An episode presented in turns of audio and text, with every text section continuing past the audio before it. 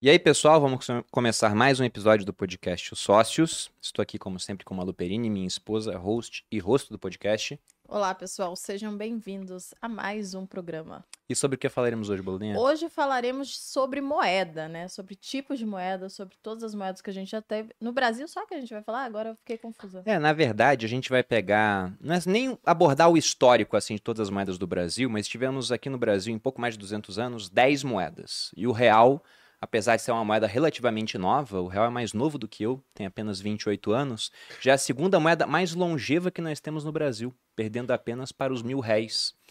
E vendo a inflação que nós temos e pensando no que podemos ter adiante, será que passaremos novamente por uma troca de moeda? Como acontece esse processo? O que é a moeda, afinal de contas? Para que ela serve? Então, esses serão os pontos abordados aqui no podcast de hoje.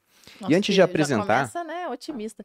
Por causa da, da, inflação, vamos ver, talvez mudar de moeda, Jesus. Não, tô falando que vai acontecer. Não ter que cortar zeros agora no futuro. Pois é, mas quantos zeros já cortamos da moeda? Tem ideia? Algumas. Algumas dezenas, 21 zeros Meu em todo Deus. o processo brasileiro. Foram Fica 21 aí, zeros vamos cortados. ouvir essa história feliz. Mas o que é o corte de zeros? Tudo isso vai ser abordado aqui nesse podcast. Antes de apresentar as duas feras que chamamos aqui para esse episódio, só vou dar um recado dos nossos patrocinadores da Pura Vida que é a marca de suplementos que eu e a Malu utilizamos já há bastante tempo. Né? Admiramos muito a empresa, também a figura do criador do Flávio Passos, nosso amigo. E a Pura Vida, ela está numa promoção de Black Friday muito especial. até li em voz alta aqui para Malu, porque é uma série de benefícios mesmo. Você vai ter descontos especiais em todo o site, frete grátis, cashback de até 150 reais e ainda ganha, caso seja sua primeira compra, um whey protein. Sendo que se você usar o cupom SÓCIOS Pura Vida, você ainda recebe uma vitamina C de presente. Então, para quem quiser comprar vitamina C, whey protein, óleo de coco e vários antioxidantes e substâncias para melhorar e otimizar a sua performance e o seu dia, acesse no QR Code ou no link que está aqui na descrição do episódio. Inclusive, um dos nossos convidados falou: Não, eu uso isso daí, gosto muito. Falei, Achei chique, porque não é só a gente falando, né? Verdade. Bom, apresentando agora os nossos ilustres convidados, estamos aqui com Richard Rittenban, economista, empreendedor, mestre em psicologia da educação, com MBA em gestão financeira e mercados de capitais, professor, especialista em investimentos e métodos quantitativos pela FGV, possui todas as certificações do mercado financeiro da Ancor Ambima, dentre outras, e possui mais de 20 anos de mercado financeiro. Richard, seja bem-vindo ao podcast Os Sócios. Pô, muito obrigado, agradeço o convite aqui, é um prazer estar aqui. Não veio, né, Richard? É a primeira, é a primeira vez que primeira vez. Seja bem-vindo. É, primeira muito de obrigado, muitas. muito feliz de estar aqui hoje. Virá várias, agora tá morando aqui perto também, É. né? fica mais fácil. E Estamos aqui pela segunda vez com Léo Siqueira, economista, mestre em economia pela Universidade Pompeu Fabra, na Espanha, fundador do Terraço Econômico, portal com artigos sobre economia e política, eleito um dos 250 jovens líderes das Américas, ex-cadete aviador na AFA, deputado estadual de São Paulo pelo Partido Novo e dono de um dos melhores perfis do Twitter que eu acompanho. Olha Faz Olha umas aí. threads ali muito, Verdade, muito, bom. boas, né? verdade. Na opinião minha, pelo menos da esquerda, eu acho que o pessoal não gosta tanto assim, não. Mas, Léo, seja bem-vindo novamente ao podcast Sócio. Pô, obrigado, sempre bom estar aqui com vocês. Vamos aí. Bom, para começar esse papo, pensando principalmente no público leigo que nunca parou para pensar o que é a moeda, eles só usam no dia a dia Sim. e tem até uma frase, agora eu vou esquecer quem é o cara, se vocês lembrarem, vocês podem até citar, mas é um, um camarada do mundo das criptomoedas, do Bitcoin. Ele fala que as pessoas só se interessam em saber como funciona a moeda quando ela para de funcionar. Elas começam a ter atenção. Então, o que Ah, seria então moeda? a gente tá um pouquinho antecipado, é isso? Estamos antecipados. Aqui no Brasil estamos muito É antecipados. igual a logística no exército, né? Não é? Fala que a logística só é dado o seu devido valor quando ela para de funcionar, né? Exatamente. Enquanto tá tudo chegando, tá tranquilo. Quando para de chegar, o pessoal vai estudar o que tá acontecendo. É. Ah, Acho que o básico é entender as funções né, da moeda, né, o essencial disso, né, que um meio de troca, uma reserva de valor e uma unidade de conta. Com isso você consegue acompanhar se ela está cumprindo as suas funções. Né? Reserva de valor a gente pode destrinchar ela em algo escasso, algo que pode ser facilmente armazenado e transportado e que também tenha uma função além da própria reserva de valor. Então, a moeda unidade de conta, meio de troca, reserva de valor, são as funções básicas, né? E acho que ao longo do papo, né, a gente vai vendo como essas reformas monetárias, que nada mais é do que você abandonar uma moeda que na verdade já foi abandonada pelo próprio público antes, é que deixa de cumprir alguma dessas funções ou todas elas. Né? Quer apontar alguma coisa aí, Léo? Não, perfeito, é isso aí. Vamos. Bom, pegando essa parte, essas três funções da moeda, né, ela não foi inventada com alguém pensando, um economista dos primórdios lá, por exemplo, é, em 600 a.C., no reino do rei Creso, ele foi lá e falou: vou fazer a primeira moeda aqui para ser um meio de troca, uma unidade de conta e uma reserva de valor. E a moeda em si, realmente um disco de metal, né, que depois acabou dando origem ao dinheiro de papel e esse dinheiro digital que a gente usa hoje, ela tem muito menos tempo do que as trocas que acontecem na civilização. Tem como vocês falarem um pouco de como foi essa evolução até chegar na moeda? Porque se a Sim. gente pensar, antes você tinha um escambo. Por qual é a vantagem de ter uma moeda ao invés de simplesmente trocar serviços e produtos? Que escambo, né? Imagina, você tinha. O o cara produzia gado, leite, outro frutas, aí ele ia no mercado e falava: e agora, como é que a gente vai fazer essa troca aí dos preços relativos? Dá pra fatiar esse gado aí, aí que tá vivo? Como é que a gente vai fazer? Então é uma forma de facilitar, né, Léo, as, as trocas e torná-las mais eficientes. Né? E o, o Estado, quando percebe também que deter o, a o monopólio da oferta de moeda é um grande negócio para ele, principalmente para ele poder aumentar o poder de os gastos deles, né? Aí o Estado ele se apropria, né, mais para frente, né, da oferta monetária, mas nos primórdios é isso, é você vê essa dificuldade, né, de você vai ter troco, não vai, como é que vai fazer, né? É, só pensar, voltar alguns anos atrás, se imaginar como homem das cavernas e tal, então era isso, não existia moeda, né? As pessoas transacionavam os bens entre si, entre si, né? Então, ah, eu tenho peixe, você tem é, fruta e eu transaciono. Mas é isso, pô, se eu quiser o outro, e se eu não quiser o bem Se que eu não você tem, peixe, né? Exato. E daí eles começaram a transacionar, e daí talvez você tenha exemplos melhores que eu, com, com um bem que ele é comum a todos. Então, vou dar um exemplo aqui na atualidade, onde não existe um mercado que é na cadeia, por exemplo. Que eles Ma Malu conhece esse É. exemplo. Era cigarro, né? amor? Exato. É um bem valioso. lá. Exato. Por quê? Porque todo mundo, a- muita gente fuma lá. Né? Às vezes você não precisa de um sapato, você não precisa, enfim, qualquer bem. Talvez a Malu possa dar os detalhes quais são os bens mais valiosos lá. Mas é, você, mas como muita gente fuma, você provavelmente vai querer o cigarro. E mesmo se você não quiser o cigarro, você pode, sabe como ele é valioso, então você pode dar ele para alguém. Então, na cadeia, o cigarro acaba sendo muito uma moeda porque ele tem praticamente essas três características, né? Então, é, foi assim mais ou menos que surgiu a moeda, né? É bem interessante esse ponto, porque isso deixa claro que não precisa ser um disco de metal precioso ou simplesmente uma célula de papel garantida pelo governo para acabar executando a função principalmente de meio de troca e de unidade de, De conta, fazer conta com aquilo. Reserva de valor é mais complicado porque se o cigarro molhar, você não pode mais fumar da mesma forma. É, tem esse problema aí. Se a gente volta no tempo Usa saquinho plástico. para essa questão, aí ó, macete, Tô para essa questão Tô zoando, tá, gente? Pelo amor de Deus. É, acho que vale pontuar. A Malu nunca foi presa. tá? Quando teve aquela questão da troca do STF de prisão para segunda instância, ela foi também beneficiada junto com o Lula por esse ponto. Mas falando sério, esse problema que existia lá atrás no escambo, da coincidência dos desejos, tornava as trocas mais difíceis de acontecer. O Léo do exemplo dele com peixe, eu com fruta, só que eu não quero peixe, eu quero carne de porco. E aí eu teria que tentar trocar a fruta por carne de porco, mas o cara na carne de porco é o peixe. Então tenho que trocar com ele para depois trocar. São várias trocas que iriam acontecendo se houvesse essa coincidência. Agora, se todo mundo sabe que as pessoas vão precisar de sal, então o sal acaba sendo utilizado como um meio mais líquido na economia, ele é mais fácil de ser trocado. E se a gente pensa hoje em moeda, a moeda é o item mais líquido de uma economia no final das contas, porque você pode trocar moeda por tudo. Há um tempo atrás o pessoal estava falando muito de NFT. Agora tá em baixa, ninguém mais quer saber. Se eu faço um vídeo sobre o assunto, só minha avó assiste, praticamente. Eu também, pô. Assiste também? Que bom, fico lisonjeado. Mas eu lembro de uma pergunta que eu recebi sobre NFT, falando assim: nossa, você enxerga as NFTs, né, esses tokens não fungíveis, sendo utilizados como moeda? Eu falei, não. Aí teve um pessoal de cripto que meteu o pau em mim.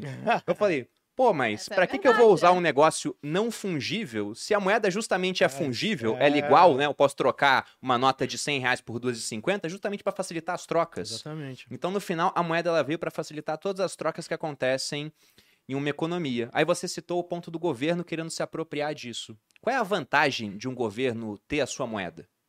Ah, total, né? Ele coloca a obrigatoriedade, né, de você aceitar aquilo, né, aquela moeda naquele território nacional, e com isso ele controla a, a emissão de moeda e ele vai podendo ampliar os gastos dele com o tempo. A gente vai ver aí nas reformas monetárias brasileira, da brasileira desses últimos 200 anos, mais ou menos, né? Porque a gente teve réis, mil réis, cruzeiro, cruzeiro novo, voltou para o cruzeiro, cruzado, cruzado novo, voltou para o cruzeiro, cruzeiro real e chegamos Real. no real. Ô, louco, você Exatamente. estudou em casa aí, não é possível. 10, 10, 10... Metade é cruzeiro, cara. Muito fácil.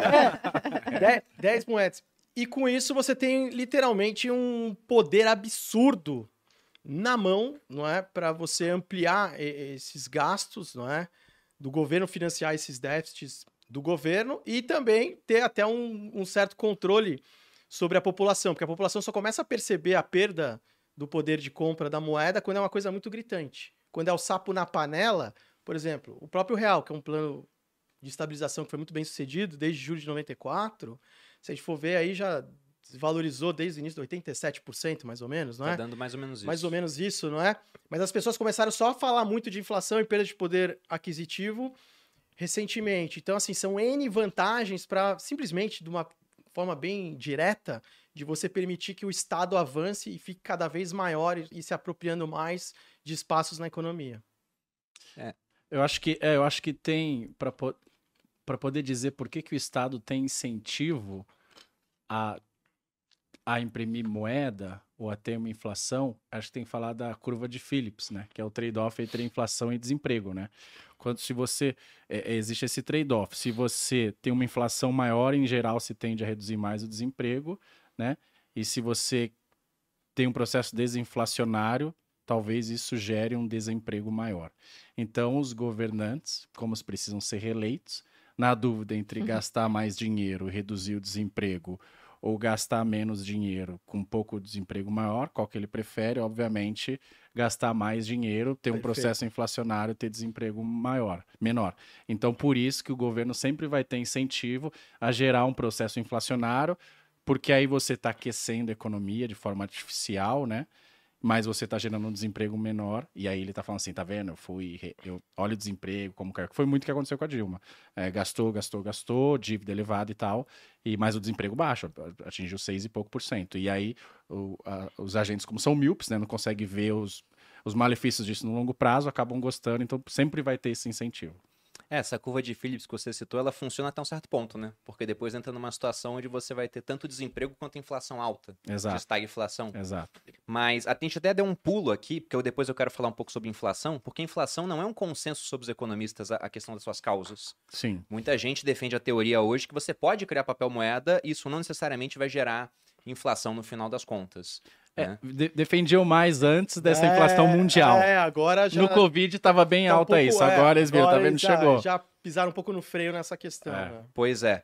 Mas... Mas tem muita gente, a tal da MMT, etc. Exatamente, eu queria até conversar sobre isso depois. Mas pegando a situação da, da curva de Phillips, só para o pessoal entender por que, que acontece essa dinâmica. Então, lá atrás, a moeda ela começou a ser utilizada, o pessoal foi padronizando alguma coisa para usar como meio de troca, e aí eles viram que certos itens são melhores do que outros para isso, porque afinal de contas, se você for pegar os elementos que existem no mundo, é muito melhor você ter um, um dinheiro sólido, que é mais fácil de você transportar, que é fácil de você padronizar do que simplesmente utilizar sal ou alguma coisa líquida de verdade, um componente líquido, e que também é interessante que ele não seja deteriorável com o passar do tempo. Por isso que os metais preciosos acabaram se destacando. Aqui no Brasil, por exemplo, durante a época de colônia, principalmente após o ciclo do ouro, o pessoal usava muito ouro em pó na hora de Sim. fazer trocas. Até que a coroa viu aquilo e falou: "Poxa, a gente tem que transformar em moeda. Aí mandaram cunhar as barrinhas e tiravam o quinto, né? Que era o imposto da época. O pessoal achava um absurdo pagar 20%.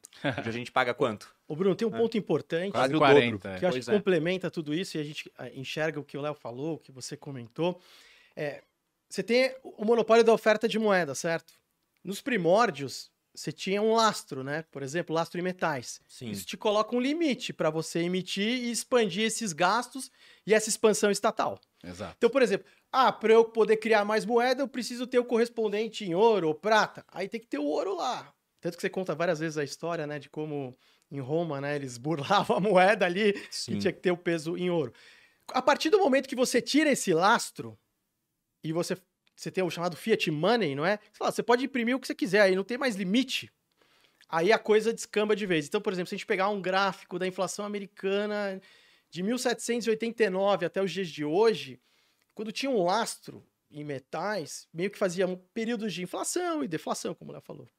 A partir do momento ali que você começa a abandonar esse lastro, não é? E principalmente a partir dos anos 70, que é abandono de vez. Né? Temporariamente, segundo a pergunta.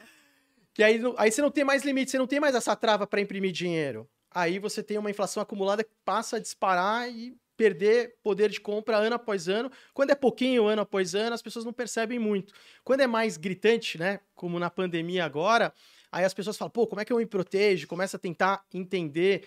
E essa questão da, desse debate das causas é fundamental para entender esse processo histórico brasileiro também, porque a, os planos que foram feitos antes do plano real, eles atacavam consequências, não a causa, e ia também seguindo aquela. É quase um ciclo da inflação, que é assim: a inflação primeiro é temporária. Depois temos inflação. E o pior etapa do ciclo é aquela, é culpa dos empresários. Então, por exemplo, eu lembro lá nos anos 80, estava na padaria com meu pai.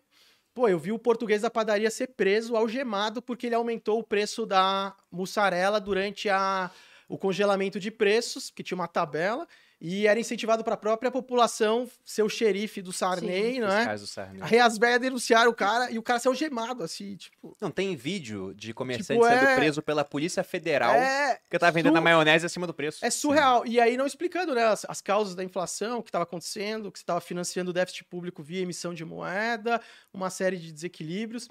Então, acho assim que esses conceitos que a gente tá, que vocês estão falando são fundamentais para as pessoas entenderem o que, que a gente passou nessas 10 mudanças de moeda, como é que a gente chegou até aqui e por que, que é tão importante a gente estar discutindo isso para que não se repitam os Ocorra. erros do passado, né? Não? É.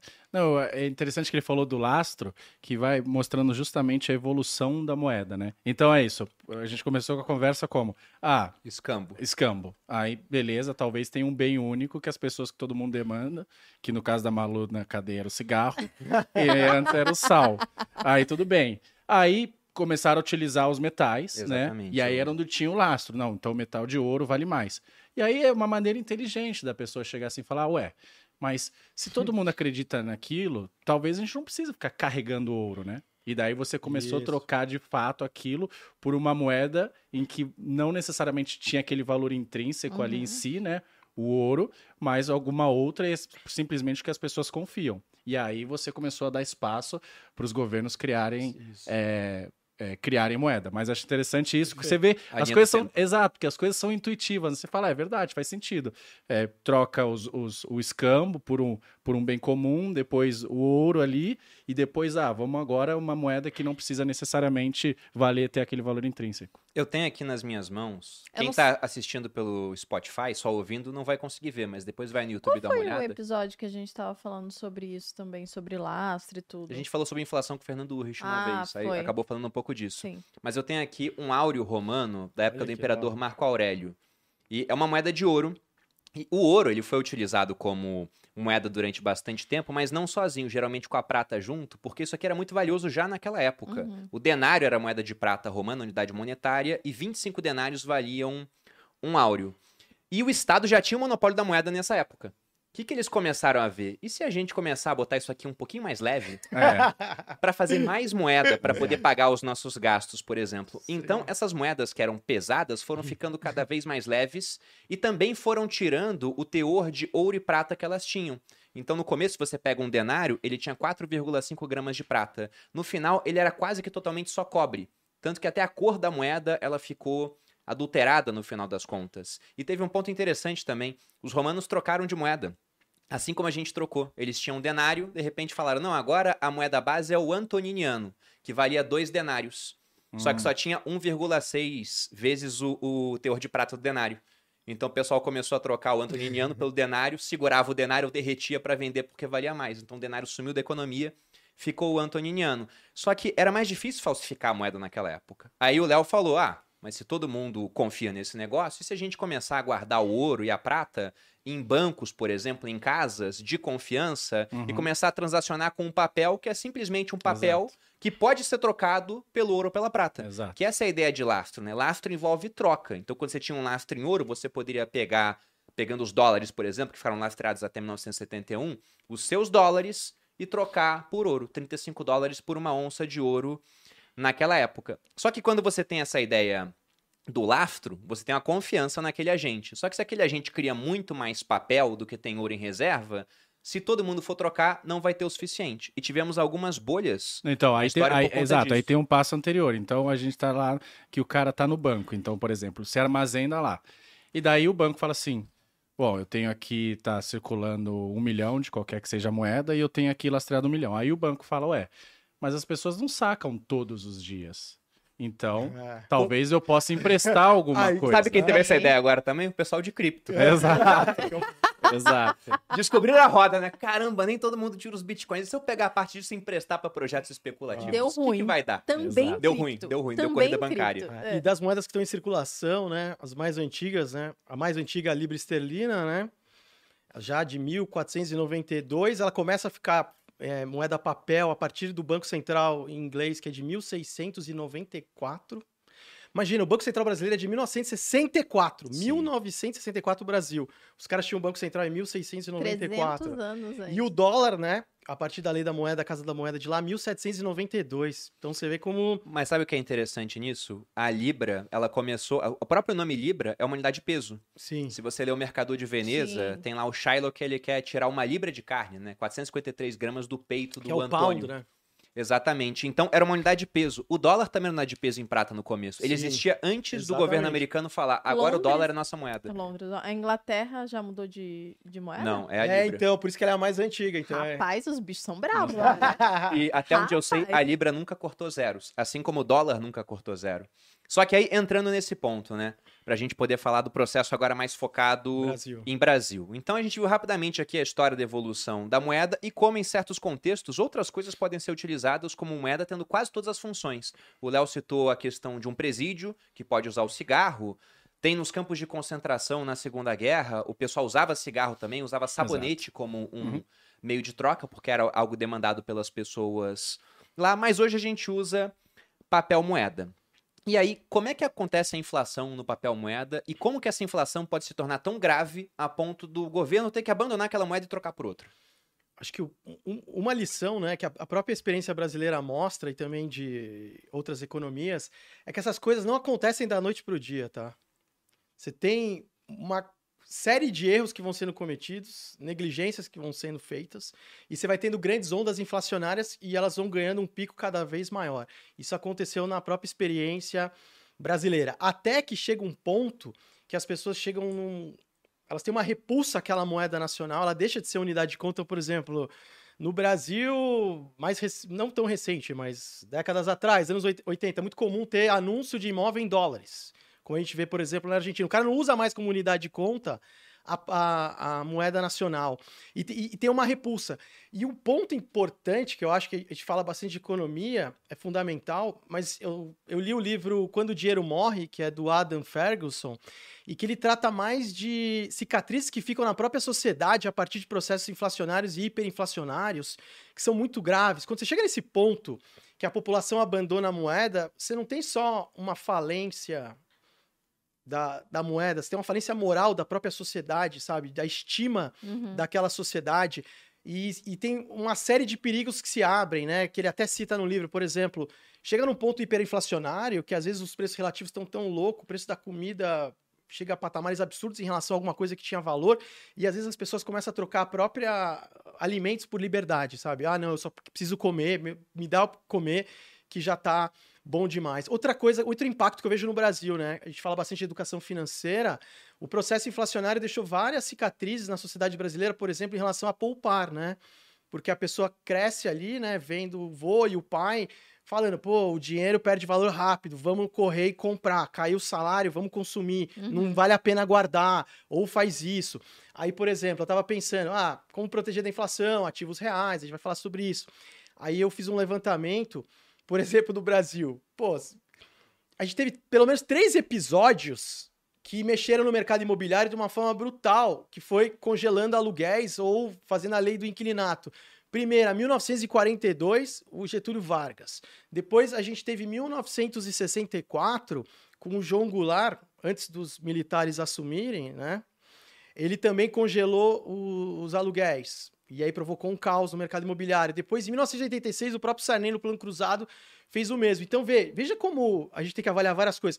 Algo que era um mecanismo de defesa, pô, tem um ativo real em imóvel, vou alugar e vou, vai corrigir pela inflação, eu vou ter uma renda tranquila, né?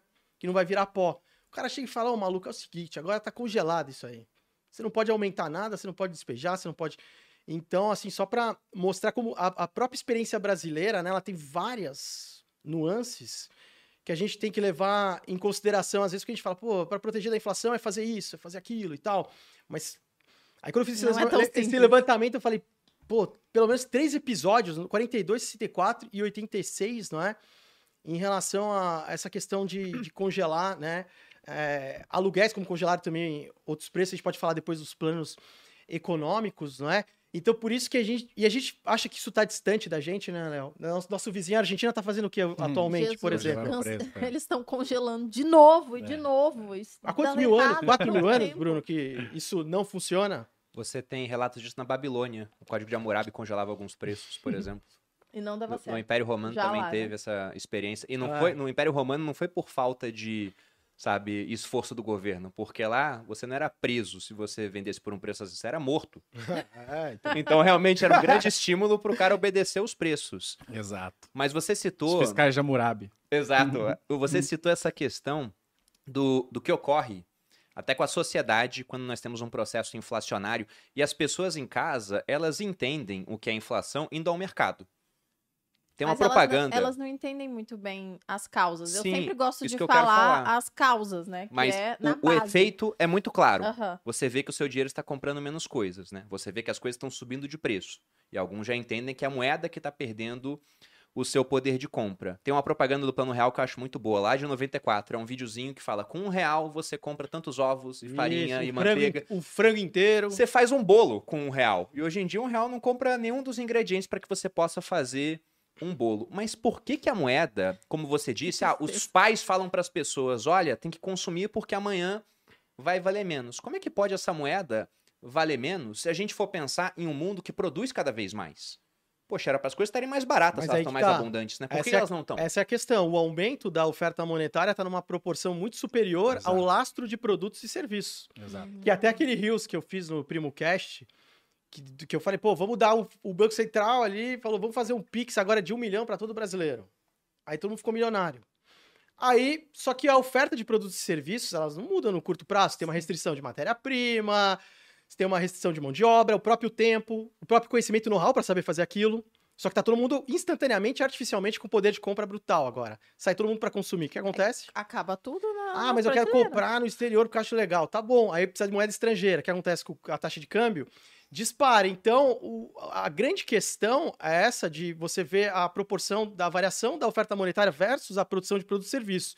E o grande problema do Brasil, né, nessas reformas monetárias e tudo que isso foi feito, é que além esse aumento desse gasto público que foi sendo feito, havia. O Léo fala muito bem sobre isso, né? Eu queria até que você comentasse sobre subsídios, essas questões, como isso derruba a produtividade, você Sim. impede que a economia tenha um ambiente de negócio que ela possa produzir mais produtos e serviços. Pelo contrário, você, você cai numa armadilha, gastando mais e gastando mal, que a economia ela fica num patamar, uma armadilha de baixo crescimento. E aí você está aumentando a oferta monetária, mas os produtos e serviços você não consegue aumentar, porque você precisa também de conhecimento e know-how, como eu disse, você precisa de inovações tecnológicas. Como é que você vai ter um ambiente para você ter ganhos de produtividade? Por exemplo, produtividade no Brasil. Teve um grande avanço na economia brasileira quando você teve uma migração da, da população da zona rural para urbana, principalmente o processo de industrialização, e aí passou. A gente teve uma outra chance que foi o bônus demográfico, que é a maior a parte da população apta a trabalhar. Agora a gente está num grande desafio, que é o Vai que a população brasileira está envelhecendo. Mudou a pirâmide E o pior dos mundos é a armadilha da renda média, que E é o país que é o país- filho. É que a é o culpa país de vocês. A culpa é de vocês. é o país é o país Nossa, envelhecer, também, né? é o país envelhecer sem ter ficado rico, né, Léo? Não, transar a gente tá É. transando, é que não teve filho. É. Então, a gente tá fazendo parte Tá da... praticando. Eu já tô fazendo a minha parte. já. Olha aí, ó. Tá reproduzindo. Você, tá- você já reproduziu? Ainda não, mas, Ainda não. mas é, É isso. Acho que é uma ideia boa, obrigar o, o governo a obrigar as pessoas a terem filhos, né? Talvez. Ei, por bem, manda o quê? Tem que ter dois filhos. Não, mas ó, se a gente for botar de um jeito muito claro, eu gosto sempre de falar do boi. O boi tá lá no pasto. Aí você quer comprar um bife. Uhum. Aí o cara bota lá, corta o boi, bota o bife pra vender. Uhum. Aí todo mundo tem dinheiro pra comprar todos os bois. Acaba o boi. É. Ele não tem como produzir um boi É. instantaneamente, o boi ainda Exato. tem que crescer. Então, não, não faz sentido, você entende? É, essa que é... Não, é pe- é- explica melhor pensa- pensa-. Ó, pensa se a gente fosse aqui uma economia, aqui, Uhum. nós quatro. E aí cada um tem mil reais e aqui tem esses bens que a gente transaciona. E a gente consegue produzir bens. Ah, se a gente não produziu nada e agora falou, ó, chega alguém de fora, fala, ó, eu vou dar mais mil reais para cada um. cada um. E a gente vai continuar transacionando os bens. Uhum. Como você vai ter mais dinheiro, você vai oferecer mais nessa água, você vai oferecer mais no café, porque agora Quem dá mais, né? mas não foi produzido nada a Uhum. mais, né? Agora, se, se você consegue produzir mais do que essa, essa expansão monetária que a gente tá falando, imagina que a gente conseguiu produzir muito mais coisa agora, tem muito mais garrafa de água e tal, mas a mesma quantidade de moeda, ou, ou menos do que se aumentou, então os preços ia ter uma deflação, né? Ou não ia ter essa inflação toda. Eu lembrei do exemplo do álcool em gel que o Bruno go- gosta de usar Exato. na história, durante Exato. a pandemia. Exato. No início ficou caro porque tinha pouco álcool em gel. Aí Exato. deu tempo, o pessoal Exato. produziu mais álcool em gel Exato. e aí ele foi baixando o preço até virar o Exato. preço. Porque o Justo. preço, e eu acho legal isso falar, isso, o preço na economia é a coisa mais importante de todas. Ele é o mensageiro. Uhum, Ele vai te falar se a, se a demanda por aquilo está aumentando uhum. ou se a oferta está aumentando está diminuindo. Então, o que, que aconteceu na pandemia? Era isso, você tinha álcool em gel. Daí, o preço começou a aumentar, né? Por quê? Porque as pessoas estavam demandando mais do dia para noite e a oferta estava praticamente igual, porque não deu tempo de produzirem mais. Aí, que, que as pessoas que bem intencionadas... Não, as- o governo bem intencionado fala, precisamos congelar o preço. É a pior coisa que ele pode fazer, porque você está matando o mensageiro na economia. Exatamente. Porque quando você deixa o preço subir, o que acontece? O empresário fala, pô, mas eu uma tinha uma chance. margem de, de lucro, então eu vou, eu vou ampliar minha fábrica agora, eu vou construir mais Isso. fábricas. E daí você consegue aumentar a oferta, até que num ponto você vai igualando de novo a oferta e a demanda. A pior coisa era o governo falar, não, é, vai manter o mesmo preço. Porque aí você não ia conseguir expandir a sua produção. Então, o preço é o mensageiro da economia. Toda vez que Uhum. Muito alguém bom. quer controlar, é, ah, vamos congelar e tal, você está matando o mensageiro da economia. Eu vou dar um outro exemplo. É, na greve dos caminhoneiros. Com o Temer, que agora já teve tanta, né? Mas com o Temer, tem que falar qual. E vai ter mais ano que vem, com certeza. É, com o Temer, o que acontece? Disparou a gasolina. Aí, o que, que ele tá falando para as pessoas, o preço da gasolina alto? Olha, se você quiser fazer as suas mesmas coisas, você vai pagar mais caro. Então, sugiro você arrumar outras formas. Aí, o cara que ia de carro, já não vai de carro, vai de bicicleta, ou ele pega uma carona. Então, as pessoas estão pegando bens substitutos e aí mudando o padrão dela. Então, aí cai a, cai a demanda. Então, o preço cai um pouquinho mais. E por que, que é bom deixar ele alto às vezes, apesar das pessoas acharem que não? Porque, por exemplo, imagina que você precisa operar o coração em Barretos, por exemplo. Você ainda vai ter, vai pagar mais caro, mas vai ter. Só que o cara que queria para atividade simples não, não vai abrir um pouco mão. Agora, se a gente congela o preço, o que, que acontece? Todo mundo continua usando normal, ninguém muda nem nada, aí você precisa é, ir lá operar o coração, não tem, acabou a gasolina, né? Então nunca é bom matar o E mensageiro por falar da nessa economia. greve dos caminhoneiros do Temer, é importante até a causa, né? Que foi que foi a taxa de juros artificialmente baixa de você né, incentivar a compra de caminhões, não é? E você está enviando um sinal errado para esses empreendedores, para esses caminhoneiros. Lotou de caminhões, obviamente a oferta maior, o preço do frete caiu. Não, Então- não só empreendedores, porque eu tive amigo que comprou fez, caminhão. amor? O que para que a Dilma especular, literalmente. Amigo capitão do exército falou, cara, sujeira de graça, vou comprar caminhão. Exato. Foi assim, ó. Falaram aqui, vai fazer igual a Dilma, eu não lembro o que a Então, Dilma fez. já no- Eu tenho a no- memória fraca, igual o brasileiro. Isso aí, final do primeiro mandato Dilma, voltando para o segundo, né? A Dilma queria estimular a economia. E aí, via recursos do BNDES, ela começou a emprestar dinheiro para o pessoal adquirir caminhão a juros subsidiados. Uhum. E era interessante, porque o BNDES naquela época se financiava já com recurso do Tesouro. Então, o Brasil pegava a juros de 12 para emprestar para o cara comprar caminhão a juros de 6, ah, por exemplo. maravilha. Acho até que era mais E a gente baixo, pagava chegava a. 6% a mais. Quem paga isso é, é o brasileiro no final. De Então, todo mundo pagava por um benefício por uma certa classe. E aí, Exato. se você tinha dinheiro de graça, juros abaixo da inflação, quem tinha caminhão trocou de caminhão. E empresas começaram a comprar caminhão para começar a ter o serviço em casa, porque afinal de contas estava valendo a pena.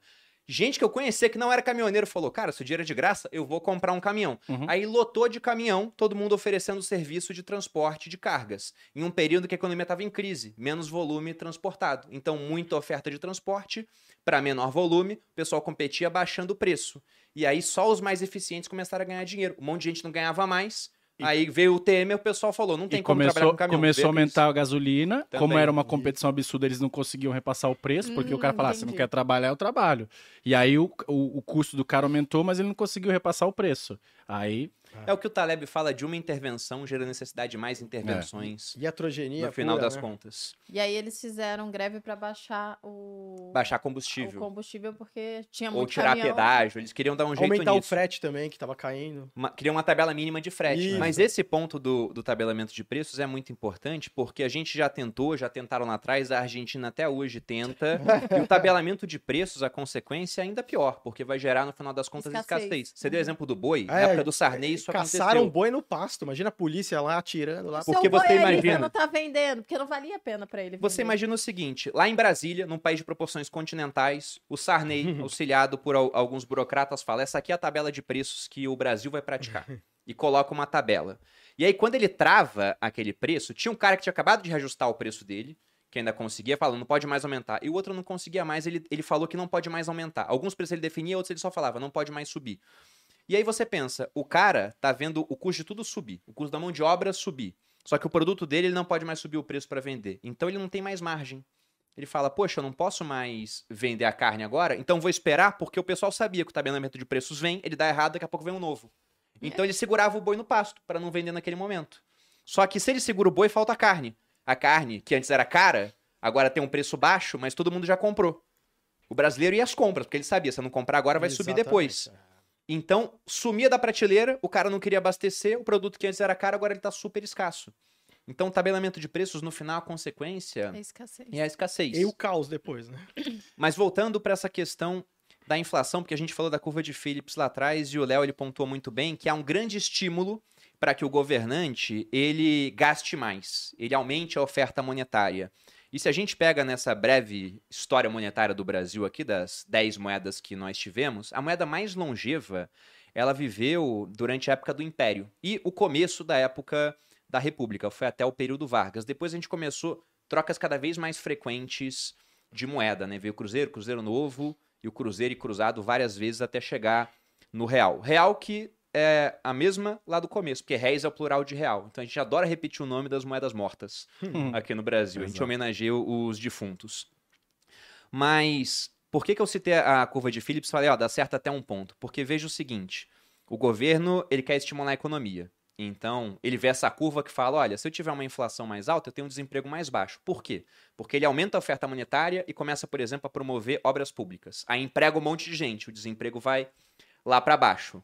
Só que se ele fica fazendo esse truque o tempo todo, de ficar aumentando a oferta monetária, ele começa a desarticular a economia. E você que é um empresário e já está com medo de investir, se você não consegue fazer o cálculo econômico para saber os preços no futuro, você segura cada vez mais investimento. Então a produção ela começa a diminuir. Se tem menos coisas sendo produzidas e cada vez mais dinheiro, a inflação começa a aumentar e a inflação, né, que antes você tinha uma inflação com desemprego mais baixo, agora você vai ter uma inflação com desemprego mais alto, porque tem menos gente propensa a produzir.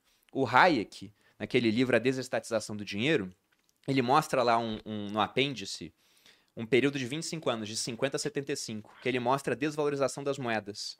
E foi terrível nesse período, porque foi uma época onde o pessoal usava esse modelo da curva de Phillips para fazer política pública. Uhum. Então ele falou, cara, foi tanta inflação que as moedas não valem quase mais nada. Em uma série de países, até nos Estados Unidos, em um período onde você tinha o lastro em ouro.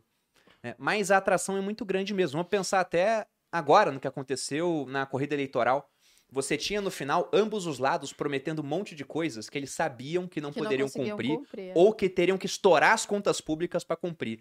Era quem ganha até 5 mil não vai pagar imposto de renda. É. Era o auxílio que era temporário virar permanente, dá 13 terceiro ou mais Isso. dinheiro para quem tem filho. Isso. É, sei lá, o, o, o negócio foi num nível de loucura que eu vi o Paulo Guedes falando assim: o que o Lula dá de salário mínimo, a gente dá mais. Exato. Porque é essa atração pro cara conseguir ser eleito, no final das Isso é contas. um ponto importante, porque se a gente for ver toda essa trajetória, essas mudanças da, da moeda no Brasil, basicamente a gente- a gente tem como a causa principal esse aumento da oferta monetária.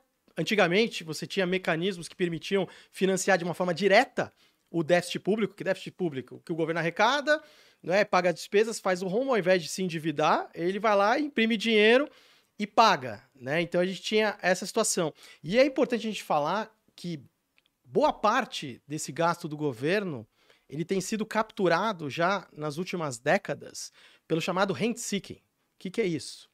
São pequenos grupos que se aproximam do poder para obter privilégios e benefícios. Tipo quem empresta jatinho pro Lula? Então, por exemplo, ao invés de você estar tá na concorrência para ofertar os melhores produtos e serviços, não. Você vai estar tá na concorrência para agradar ali pra ter um subsídio, e subsídio, menos, criar uma burocracia absurda naquele setor. Exato. Para ninguém entrar, por exemplo, Sim. a minha empresa, que é, pô, eu sou amigo do rei, eu tenho uma empresa, eu tenho é. um andar inteiro de contador é. e advogado para dar conta da burocracia que eu mesmo falei, ó, faz assim, é. faz assado, para dificultar novos entrantes. Só que isso que acontece no médio e longo prazo isso mata a economia, porque você derruba a produtividade, você mantém a ineficiência, você mantém produtos de baixa qualidade e você mata o crescimento de longo prazo.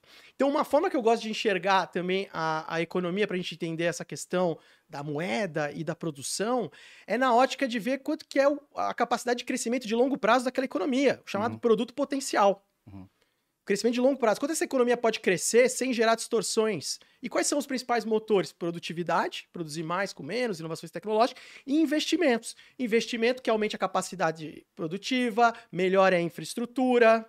Então, quando a gente olha esses motores hoje no Brasil, produtividade em queda, não só no Brasil, em outras regiões do mundo também, outros países, e investimento a gente está ainda no patamar muito baixo, por conta que você falou isso, você vai gerando um círculo vicioso.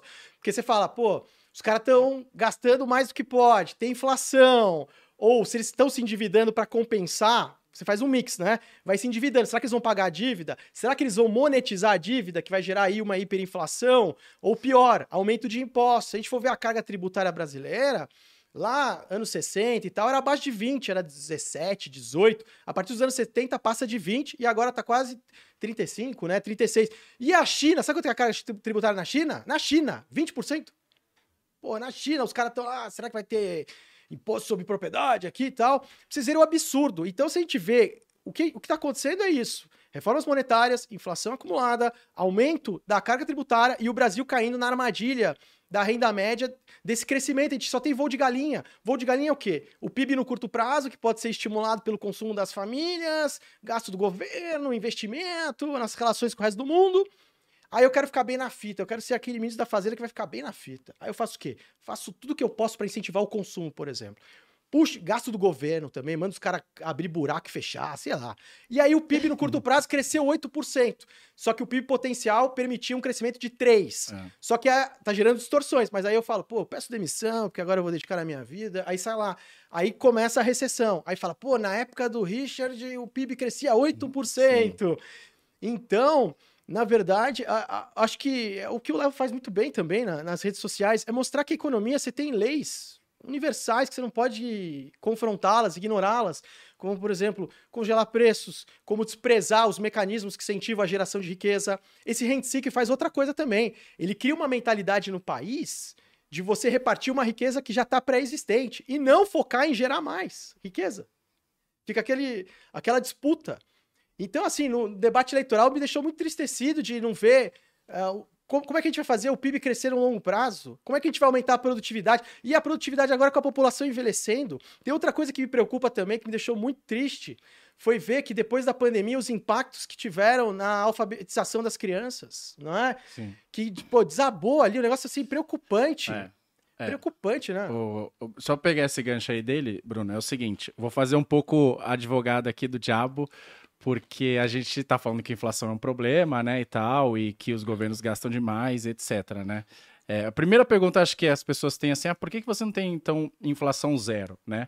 Porque deflação é pior que inflação também. Deflação é pior porque se você for comprar uma televisão agora e você sabe que ela vai estar mais barata no mês que vem, é, você não vai comprar agora, você vai comprar no mês que vem. Mas aí então todo mundo faz isso, o preço cai mais ainda. Aí você chega no mês que vem, você fala, ah, vou comprar no outro mês. Então deflação demora 10 anos para você se recuperar. Né? Então, primeiro que o nível. Por isso que existe algum nível de inflação que os governos querem. Agora, é, eu queria falar um pouco. Muita gente deve falar assim que ficou uma palavra muito feia, né? Keynesianismo, né? Que keynesianismo é isso, quando você usa os gastos do governo para, vamos reconstruir a economia, né? Mas eu queria trazer um pouco aqui uma parte um pouco mais acadêmica, que é o seguinte. No longo prazo é isso. Você fala assim, o que, que faz um país crescer? O que, que faz a gente produzir mais bem e serviço? É produtividade. Por quê? O que, que é o PIB de um país? É quantas pessoas produzem as coisas vezes o quanto que ela produz, né? Então, quantas pessoas estão produzindo iPhone e vezes quantos iPhone ela consegue produzir por dia. Então, você pode estimular as pessoas a terem mais filhos, né? E aí vai ter mais gente Mais no gente mercado de trabalho, Uhum. mas essa não é uma política pública, mas você pode aumentar a produtividade. Eu quero que as pessoas produzam mais iPhone. Então, no longo prazo, é isso que faz um país crescer. Você aumentar os gastos do governo em alguma coisa não vai fazer o país crescer, por quê? Porque os preços e os salários são flexíveis. É o que a gente falou. Cada um tem mil reais aqui. Se agora eu chego e falo, ó, cada um vai ter dois mil reais, não, não, não ajudou nada. Só que no curto prazo, então, se os preços salários são flexíveis, significa que política de gastos do governo, etc., não vão ter efeito sobre o crescimento. Só que no longo prazo, os preços salários são flexíveis? Não são. Eles são rígidos, né? É só você ver quanto, quanto tempo que se ajusta o seu aluguel ou os salários das pessoas. Eles são rígidos. Então, se os preços e os salários são rígidos, significa que quando o governo gasta mais, ele consegue alterar no curto prazo é, os, os produtos de uma economia. Então, em um ano, se o governo gasta muito, ele consegue incentivar a economia. Por isso que na academia chama esses modelos de modelos keynesianos, que são modelos que assumem que os preços salários são rígidos. Então, ah, a gente está trabalhando no horizonte de um ou dois anos, nesse meu modelo, preço salário é rígido, então eu quero ver o que, que acontece se o governo gastar mais com o produto dessa economia. E vai aumentar. E quanto vai aumentar? Daí, ficou muito feio de ah, keynesianismo não serve para nada. Não serve para nada a longo prazo. Mas imagine o Covid, por exemplo, em que No longo prazo estaremos todos mortos. né? Exato. E- e- e- então você não, não vai fazer isso crescer. Mas imagine o Covid, por exemplo, que a solução para o Covid era todo mundo ficar em casa, né? Então, ó, você fica em casa, você não pode trabalhar e tal. Você não queria que as empresas quebrassem e não queria que as pessoas morressem de fome. E não adianta falar, vai trabalhar, porque o remédio era justamente não trabalhar. Então, você fala, ah, então tudo bem. Faz sentido, talvez, um governo injetar capital, emprestar para as empresas para elas não quebrarem. Entre os pagarem. males seria o menor. Exato, porque aí o, o PIB, em vez de cair 10%, ele cai 3%. Uhum. Então você ganhou 7, por, 7 pontos percentuais ali. Então, no curto prazo, política monetária e política fiscal eh, funcionam. No longo prazo, não. A questão é que aí nada tão permanente do que uma política Uhum. transitória, e aí o cara quer fazer isso todo ano, achando que o longo prazo é a soma de curto prazo sucessivos, e não é, Uhum. né? Então, aí é que tá. Mas se você tem um governo, um cara altruísta, que pensa, fala, a Alemanha dá pra dizer que é assim. A Alemanha chegou lá no Covid, foi a que mais gastou, por quê? Porque tiveram seis anos de superávit. Aí chegou, ó, vamos precisar gastar. Beleza, gastaram, tinha dinheiro, recuperaram, e agora estão lá fazendo superávit de novo. O problema é que a gente tem caras irresponsáveis, ele gasta e chega, sai, outra e gasta, gasta, gasta. Quer tornar permanente, né? Exato. Mas acho Programas legal. so- Programas sociais que não tem uma saída, né? Tipo, ah, o cara vai ficar tantos anos e aí a gente vai estabelecer uma saída. Só um parênteses, né? Na, na deflação, né? Que é igual o colesterol, tem a ruim, que é essa. Sim. E- Mas tem um- Tem uma, boa. uma deflação boa também, que é a de ganho de produtividade. Por exemplo, a gente vê muito isso em coisas tecnológicas, Um né? O preço, do, 30 computa- reais, o preço do computador e, e, e a gente teve essas forças deflacionárias iPhone ajudando o mundo, né? Por, por É. muito tempo. A gente teve É. até a questão também, até dos próprios aplicativos de compartilhamento, na época que eles eram bons, né? Que também eh, contribuíram né, nessa força deflacionária. Então, assim, de ganho de produtividade, inovações tecnológicas, ela é bem-vinda. Agora, como o Léo falou, a deflação agora que principalmente vem uma, espi- choque de uma demanda, espiral isso. deflacionária também, que você tem um nível de endividamento muito grande, tá todo mundo quebrando, e aí tá desabando, que é o que aconteceu na Grande Depressão, aí é, É ruim. é, é, é um, é um ruim. Mas assim, Sim. tem, tem essa boa também da, da tecnologia, que é o que a gente deve buscar, né? Sim, sim. Acho que o mundo tem que buscar isso. Ambiente de negócio favorável, segurança jurídica. Você vê, eu Hum. falei da questão do aluguel, isso é questão de segurança jurídica.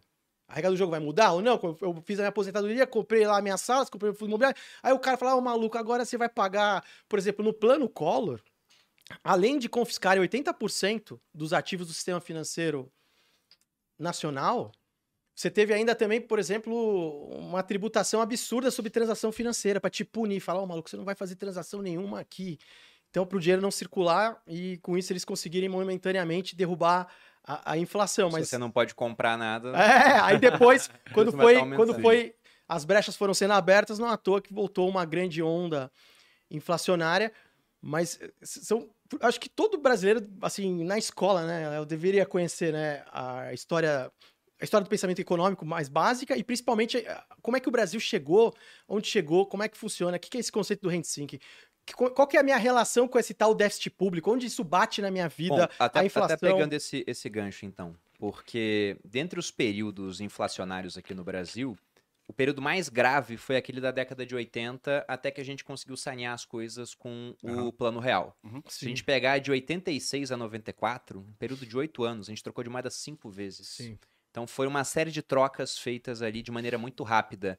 Tanto que a gente nem começou mais a imprimir a moeda diferente. Eu tenho aqui, por exemplo, Tinha o carimbo, né? Eu tinha essa aí. cruzeiros. Aí você teve uma época que era o, o cruzado, aí tem um carimbo aqui É, do aí cruzado tá valendo, novo. ó. Pô, hoje em dia eu, eu tô, cara, eu tô com 41, 41 Exato. anos e eu já não enxergo mais isso aí, pô. Na Pois é, ele nem trocava, ele só carimbava. O que, que deu tão errado nessa época pra gente trocar de moeda assim cinco vezes e num espaço de oito anos cortar nove zeros da moeda? Né? E até se quiserem dar um Sim. exemplo do que, que seria esse corte de zeros, para o pessoal falar, nossa, como assim cortar zero? E por que, que o plano real deu certo? O que fez ele realmente? Porque o pessoal tem essa percepção de que, ah, não, vai trocar a moeda. Né? Então, se eu pegar um pedaço de bosta e chamar de caviar, é mais bosta?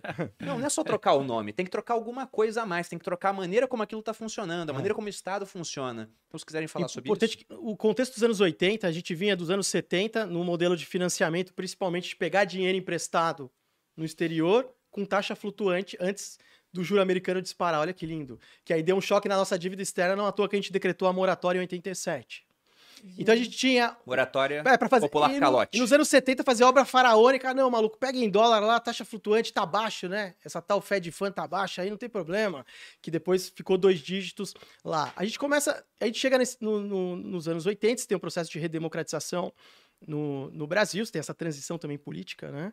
E aí, a partir do, do Saem os Sarney. militares, voltam. Aí, a partir do Sarney, fala, pô, vamos ser gênio aqui. Tem um plano que vai resolver o problema do brasileiro. Vamos congelar preço, pô. E vamos punir quem descumprir a tabela da Sunab. Tem o número lá, você tem um- um- a, a estrelinha do Sarney e a gente vem e prende o maluco, hein? Aí não tem problema. Então você tem uma sequência de continuidade, de aumento dos gastos brutais nessa O época. governo gastando mais. Isso, e principalmente a partir da Constituição de 88 cidadã, que ac- acrescentou uma série de coisas, não é? Porque assim, economia tem muitas coisas que são virtuosas, são justas, mas da onde você vai tirar o dinheiro, né? Essa é a questão também, né? Não dá pra você, que você falou, não dá pra atender tudo, né? Tem que ter um, tem um limite, tem uma restrição orçamentária. Então, déficit público, endividamento externo, essas tentativas de congelamento de preços e intervenções que você foi fazendo seguidamente. Então, assim, as causas continuam. Vão atacar a consequência, que é prender o cara que aumentou o preço. E aí, a partir é, desse período, você começa a entrar em, em- em ondas inflacionárias cada vez maiores e a população começa a abandonar as moedas. Aí você vai mudando elas. O cara fala, pô, vou botar o anúncio em dólar, eu não quero mais saber. Pô, a hiperinflação, para quem não quer saber, é uma coisa drástica que eu lembro, eu na- com a minha mãe no supermercado, e aí, sei lá, eu marquei toca porque eu queria pegar alguma coisa, aí minha mãe já me deu um tapão assim e falou: Olha só, você me fez perder tempo. O cara, o remarcador já tá no corredor dos produtos que eu queria pegar, que é o que a gente veio comprar aqui. Pra quem não sabe, o cara remarcava o preço ao longo do dia. Isso é hiperinflação. É. Então, nesses anos 80, a gente teve mais do mesmo. Teve tudo isso, a captura do rent seeking, não atacou a- a- as causas, Acho é? que é, é- ele falou, a gente teve mais do mesmo e a ver com a sua pergunta. Por que que, por que, que essas as políticas chamavam heterodoxas, né? A maioria delas de vamos congelar preços, né? A maioria delas assim, ou vamos congelar, vamos fiscalizar, porque é isso. Tem um artigo bem interessante que eu gosto da Maria Silvia Bastos, né? Que foi foi presidente do BNDES, depois foi Goldman Sachs, tal, economista. E ela, é, acho que se eu não me engano, foi a tese dela de doutorado, alguma coisa assim. Mas ela falava sobre as causas da inflação. E é isso, muitos enxergam, a gente tem um consenso, não para todo mundo, né? Mas de que o- o- a inflação, a causa é a expansão monetária e tal. Que, é, a gente pode falar o que, que é causa e o que, que é inflação em si. Mas enfim, expansão monetária, o governo gastando muito. Mas tinha muita gente falando que a inflação era da ganância dos empresários. Né? É ótimo pro governo poder falar isso. né? Exato. Eu queria moeda pra caramba e falar, a culpa é do padeiro. Bota- é. Exato. Então, se a inflação é da ganância dos empresários, o que, que eu faço? Eu sou. Hoje a gente já viu, né, que, que não é isso. Mas a Argentina acha que é isso, exatamente nesse momento. Porque se você acha que é da ganância dos empresários, então o que você faz? Ó, você não pode aumentar mais o preço, né? E aí, para você, eu vou te fiscalizar, né? Mas por quê? Porque tudo isso vem da sua cabeça de que era da ganância dos empresários. Hoje a gente já aprendeu o suficiente, não todos, Eu mas espero que sim, né? é, que não é da ganância dos empresários, que tem várias outras causas, etc., como a expansão monetária. Mas por isso que naque- e naquela época não era tão clara no Brasil. Por isso que todos os planos que, ti- que tinham Ainda que combate é, a tá? inflação. Você tá Exato, pra- exato. Você tá por, isso, por otimista. isso que falam assim, ah, é um absurdo aumentar os preços, etc e tal, né? É, mas naquela época não tinha um consenso do que, o que causava a inflação. Então, tinha muita gente né, falava é, da ganância dos empresários, logo, os nossos planos, principalmente os heterodoxos, né, vão se basear em controlar os preços e fiscalizar quem controla os preços. Por isso que a gente teve que ter quantos planos? Você falou oito? A gente, a gente teve até agora nove trocas de moeda, dez moedas, né? Mas nessa época a Exato. gente trocou cinco vezes. Exato, cinco vezes. Então, por causa, a maioria deles, é feijão com arroz, Bresser 1, 2, 3, É. etc, plano Collor. Verão, Era isso, ah, vamos, vamos. E não, e não iam na causa, hoje sabida, que é a expansão da moeda, expansão dos gastos, etc, né? E pra vi- piorar, na... tem, tem alguns apetrechos que eles utilizavam nos planos também. Maxi desvalorização da moeda. Ah, não, vamos incentivar a exportação. Gatilhos automáticos de reajuste de salários. Meu pai, ele fala E- que ele ficava acompanhando o jornal, assim, ele e os amigos. Bateu o gatilho, vamos ganhar mais, é. É, então, o gatilho- menos. E tem resquícios até hoje na nossa economia dessa indexação. E aí a gente chega né, naquela eleição polarizada de 89 e tal, Collor e Lula, ganha o Collor. Aí no dia 16 de março de 1990, eu sei porque eu tomei um, um prejuízo aí, porque foi o dia, o dia, a segunda-feira posterior foi um dia que até o dólar paralelo caiu pra caramba. E aí você tem um anúncio dos três pontos do programa Collor, né? Que foi um anúncio assim pomposo assim. Primeiro ponto, vamos fazer o ajuste fiscal, vamos caçar os marajás, vamos fazer privatização, vamos vender ativos. Muito bem. Parte monetária. Vamos bloquear, né? Mas na verdade confiscar 80% dos ativos do sistema financeiro nacional. Você vai receber daqui 18 meses em parcelas ali com correção. Demos um aumento também nos preços e salários e agora eles estão congelados também temporariamente. Tem um terceiro pilar do plano Collor que aí foi favorável, foi bom, que é uma parte de liberalização do mercado financeiro, por exemplo, você tem o anexo 4 que permite os investidores estrangeiros entrarem na bolsa brasileira. Até então não em outros investimentos não tinha. Você tem a abertura comercial, que isso é importante também para o país. Então, esse pilar foi bem. Agora, os outros pilares, o primeiro pilar ele não se não vingou de ajuste fiscal nenhum. E o segundo, um desastre, descasamento de ativos e passivos, o caos. Depois tem o plano Collor 2, olha só, uma invenção de novo, ó, congelar preço. Aí, de novo, você tem o caos e aí uma aí aí vem a onda Aumentando. hiperinflacionária. Aí você tem o impeachment, vem o Itamar Franco, o pessoal fala, como é que tá o Brasil? Ih, Itamar, entendeu? Itamar, né? E a- era a piada da época. Aí você tem lá essa proposta do Plano Real, né? Aí você perguntou por que, que o Plano Real ele foi bem sucedido. Ele teve duas fases, né? Essa primeira fase foi muito importante eles sinalizarem essa questão de mais responsabilidade fiscal, primeiro ponto. Segundo ponto, como a, a mentalidade e o mindset da sociedade brasileira estava tão impregnado de hiperinflação, foi preciso fazer uma etapa de uma quase moeda, que era chamada o RV, para as pessoas verem aquilo flutuar e acreditar de novo que uma moeda nacional poderia ser uma unidade de conta.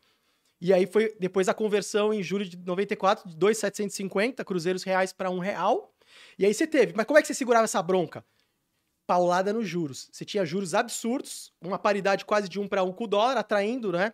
Investimentos, mas a um custo do quê? Começa a bater na balança comercial, começa isso, e aí você tem uma sequência de crises no mundo. Crise mexicana em 95, 97 a asiática que faz o, o pacote das maldades no Brasil, que é o quê? Mais ajuste fiscal, surgimento da CPMF, depois vem a crise russa, a moratória do Itamar lá né, de Minas Gerais, e aí o- o- você vai na segunda fase do real, que aí começa a formar um arcabouço mais sólido, que é câmbio flutuante, vem as metas fiscais. Tripé macroeconômico. Depois de um ano vem a, a lei de responsabilidade fiscal, que infelizmente está sendo atacada agora. Está sendo atacada essa lei de responsabilidade fiscal, não é? Regra de ouro já estava na Constituição Federal. Enfim, você teve várias etapas que foram feitas, foi feito de uma forma muito gradual e muito estruturada, né?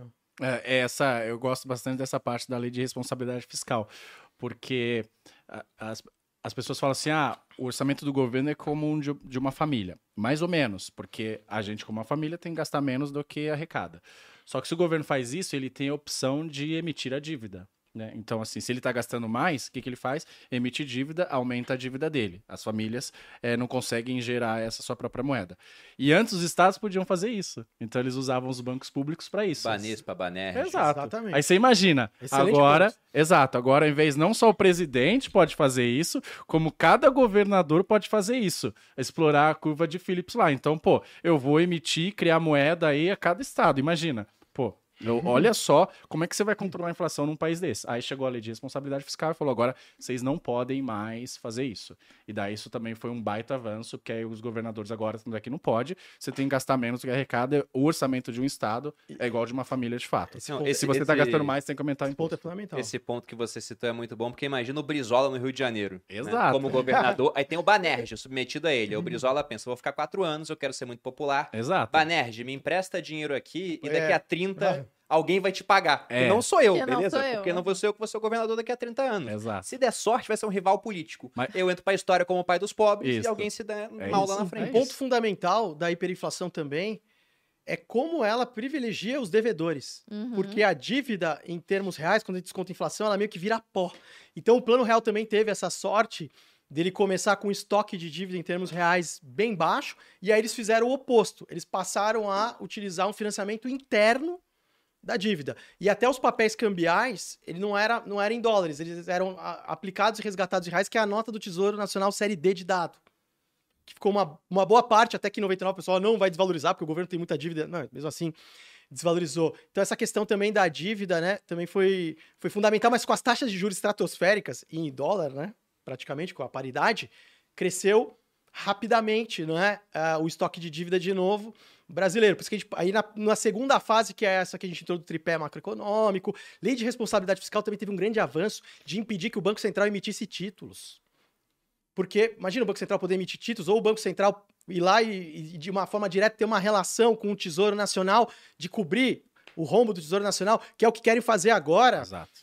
Utilizando um artigo da Constituição Federal para tentar burlar. Ah, não, mas isso pode, vamos dar uma interpretação. Isso é perigosíssimo. É simplesmente você per- permitir a, a volta da emissão monetária para financiar déficit público. Então você teve esse avanço institucional, depois teve o avanço do teto dos gastos de 2016. Por que, que é um avanço? Porque faz os caras ter que, às claras, discutir que eles querem gastar mais, Eu não falei é? com a Malu, eu falei, Fica agora tem discussão. Antes não tinha. Não é absurdo. Não tinha uma limitação assim. É absurdo. Não igual a gente tem agora com o teto de gastos. Havia outros mecanismos de limitação, mas não era igual agora, que é mais Agora, rígido. Eles pelo menos têm que ter uma falcatrua para poder fazer E a lei de né? responsabilidade é, é um fiscal pouco também, por exemplo. complexo, não é. é tão simples. É. Toda despesa permanente tem que ter uma receita. Cadê isso? Não está sendo feito. Ah, vamos criar despesa permanente. Ah, de onde vai vir o dinheiro? Ah, não sei. Pô. Se cair a arrecadação, vira. aumenta o...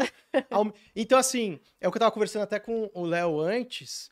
A gente está falando de instituições na economia são fundamentais para o desenvolvimento de longo prazo. E instituições inclusivas. O que é uma instituição inclusiva? É você permitir esse ambiente de negócio que as pessoas possam participar da economia e usar seus talentos, suas habilidades, as suas vontades. Agora, instituições extrativistas, não, é pro rent seek, sabe? Eu vou proteger aqui, eu vou fazer isso, eu vou fazer aquilo. Então, assim, o que a gente tá vendo nessa PEC aí, que tô chamando PEC de transição, eu tô quase chamando essa PEC de a última dança do, do real, sabe? Inspirado lá no seriado lá que tem o. The o- Dance. é, The Last Dance. Eu Eu vi um Michael pessoal chamando de PEC Argentina, Não, o pack da inflação. É, PEC da inflação. Também é boa. E, triste, porém e real. por isso que a gente precisa de, de pessoas na política que, que de- como- defendam o ambiente de negócios, que tenham a clareza de como a economia né, funciona, né, para propagar isso e aplicar isso.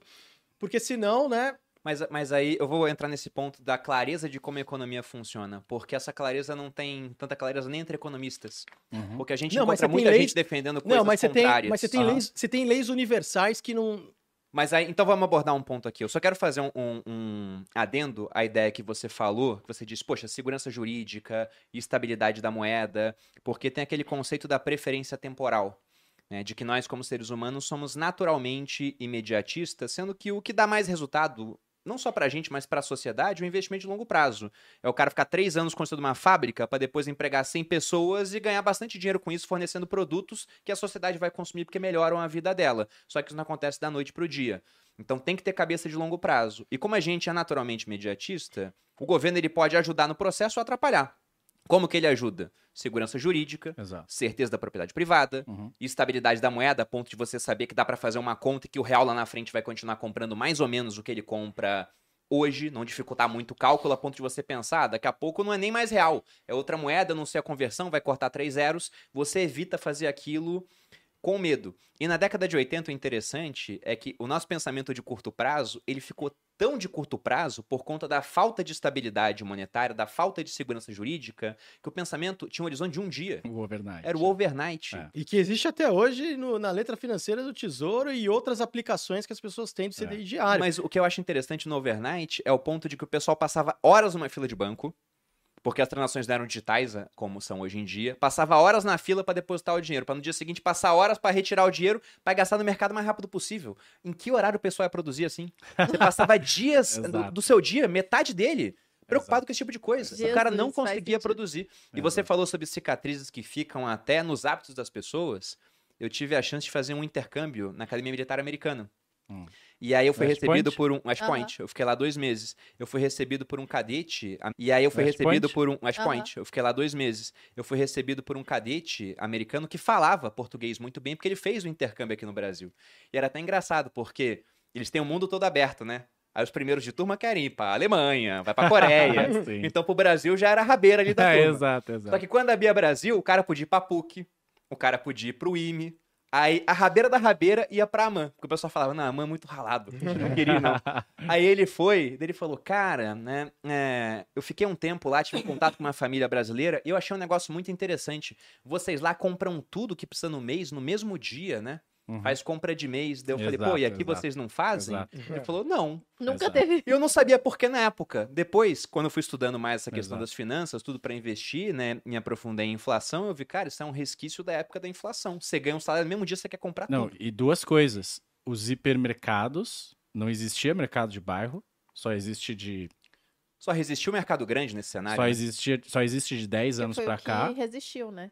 Por quê? Porque as famílias iam fazer compras inteiras. E outra coisa, dispensa na- Era, na- é. nas O casas. freezer. Porque se você fazia a compra inteira do mês, você precisava de uma dispensa. Hoje em dia é muito raro, um negócio menor ali que você pede tudo. Mas resquício da, da inflação. Inclusive, um outro resquício que nesse caso é bom é que, incrivelmente, a gente tem um dos melhores sistemas financeiros do mundo É verdade. por conta da, da hiperinflação que a gente tinha. Olha o lado bom aí, gente. Exato, porque as transações precisavam ser rápidas. Tinha não ser podia ser, rápido, daqui né? três dias tal. Então, quando você vai nos Estados Unidos, né, você fala, caramba, no Brasil é tão melhor, tão mais. É o, Pix, verdade. o Pix, por exemplo, né, no- é, faz tempo que eu não vou lá, é, mas nos Estados Unidos, imagino, não tem alguma coisa assim. É, então, justamente isso, um dos sistemas bancários mais eficientes do mundo por conta da hiperinflação aí que a gente teve. Agora, chegando nesse ponto da, da clareza da visão das coisas. Se discute muito hoje a teoria monetária moderna. Uhum. Eu queria que vocês falassem, poxa, o que é isso? Né, explicando pro leigo, para ele entender. E quais são os obstáculos né, que muita gente não vê na implantação desse tipo de ideia e quais seriam as possíveis consequências? Depois que todo mundo ouviu o podcast, basicamente é você dizer que o governos não devem se preocupar com uma restrição orçamentária, muito menos emissão de moeda, e você consegue dosar isso via aumento de impostos, quando você quer pi- pisar um pouco no freio. Qual que é o pressuposto que eles partem? Que os gastos são multiplicadores na economia. Só que aí tem um problema, né? Como é que eu. Que gasto que eu vou conseguir multiplicar? É como você. A economia é um sistema complexo e você achar que você tem a capacidade de julgar exatamente aonde que você vai fazer as engrenagens andarem melhor e de uma forma mais eficiente e não num arranjo. Quando a gente fala o mercado, ah, o mercado, o mercado. Mercado é o quê? O mercado é- são todas as interações entre as pessoas, não é? E os empreendedores que vão prosperar são aqueles empreendedores que, têm- que têm ofertas bem-sucedidas no mercado. Tem empreendedor que ele tem alguma ideia que não dá certo, normal, mas, o- mas o que é que ele fez uma leitura correta, uma necessidade, ou criou algo, solucionou o problema das pessoas, ele tem ofertas bem-sucedidas no mercado, ele está gerando renda, parte da renda ele pode consumir, e é um círculo sustentável. Então, basicamente, é, muito antes da pandemia, eles falavam que tinha que ir para essa linha, e comparavam com 2008, mas olha só 2008. A É bem, pessoa pega muito mercado americano é bem interessante certo 2008. esse tipo coisa. primeiro, primeiro ponto 2008. Não teve a variação da oferta monetária brutal que a gente viu na pandemia. Começa por aí. Foi mais ou menos. Segundo ponto, aonde a grana nova entra, que você cria, importa, é o tal do efeito Cantillon. Ela se concentrou em 2008 no mercado financeiro e eles criaram um outro artifício para o dinheiro também não se espalhar para a economia, que foi um depósito remunerado lá no próprio Banco Central americano. Então, olha só como é que funcionava o mecanismo deles de resgate. Eu, os bancos estavam lotados daqueles títulos que deram problema, no mercado imobiliário subprime. Então eu falo, ó, oh, maluco, é o seguinte, eu compro de você esses títulos problemáticos, eu imprimo dinheiro e compro de você esse título problemático. Você fica com o balanço limpo e eu coloco no meu balanço esse esse título. Só que para você não gastar essa grana aí toda aí que eu te dei, você pode deixar aqui no Banco Central Americano e ganhar uns juros. Não é legal? Pô, eu te salvo, eu limpo seu balanço e você ainda ganha uma grana. Então foi basicamente esse mecanismo. E 2008 também não teve um elemento que teve agora na pandemia: choque de oferta. Não pô, fechar a economia. Lockdown, pô, a economia. Acho que foi a primeira vez na história humana, né? Que gente, parou tudo. Que né? parou tudo, literalmente, fronteiras e tudo. Uhum. Então, menos produtos e serviços sendo ofertados, uma oferta brutal da oferta monetária, não é? Uhum. E agora os governos estão começando a ter que lidar com isso. Então, com prepare seu bolso. Disso. Vê aí aumento de carga tributária, não só no Brasil, no mundo, até na China, que tá 20 ali, os caras já estão falando, com a prosperidade comum, que é o novo regime econômico resgatado lá da época do Mao Tse Tung, que o Xi Jinping está querendo implementar. Então, acho que tem esses pontos são relevantes. Eles, eles, pegavam muito um pouco antes da, da pandemia, falar, tá vendo, na pandemia, tá vendo? Ó, os governos estão gastando aí e tal, não tá, não tá, tá tendo inflação, inflação, é. Mas acho que uma das coisas legais que eles falam Demorou também... Demorou, mais veio, né? Demorou, mais veio, exato. Mas uma das coisas que fala, que tem até uma literatura que fala sobre isso, é do efeito Amazon, que fala que é, com essas, com essas, esses e-commerces é, existiu um processo desinflacionário porque agora é muito mais fácil você comparar o preço, né? Uhum. Então, antes o, a margem do cara podia ser maior, porque você passa lá. Agora, hoje, com, com tudo que você consegue pesquisar, então é isso que as pessoas fazem, né? Vão lá, beleza, deixa eu ver como tá na internet. Então, o cara é obrigado a, pô, se eu, se eu não tiver o mesmo preço ali, mais ou menos, se eu não reduzir, o cara vai comprar de outra pessoa. Então menos. isso reduz as margens deles, né? E aí o consumidor compra mais barato, então tem um processo aí com uma inflação menor do que antes, né? Tirando agora que, né, com essa injeção de dinheiro. Você tem um processo inflacionário menor justamente por esse efeito Amazon de agora você poder ter comparar. Então, ô, então ô, Bruno, é um novo mundo que entrou. Você é um Ó. governante do mundo agora, tá? E aí eu vou te apresentar as propostas te apresenta a teoria moderna monetária hum. que você vai poder gastar aí. Eu vou adorar essa. Com a chancela, não é? Teórica, bonito, bem na fita. Ou uma que eu vou falar, pô, não, vamos apertar o cinto, que nem você falou, né? Os primeiros anos vão ser um pouco duros, para depois é a gente entrar na rota de crescimento ganha. de longo prazo. É.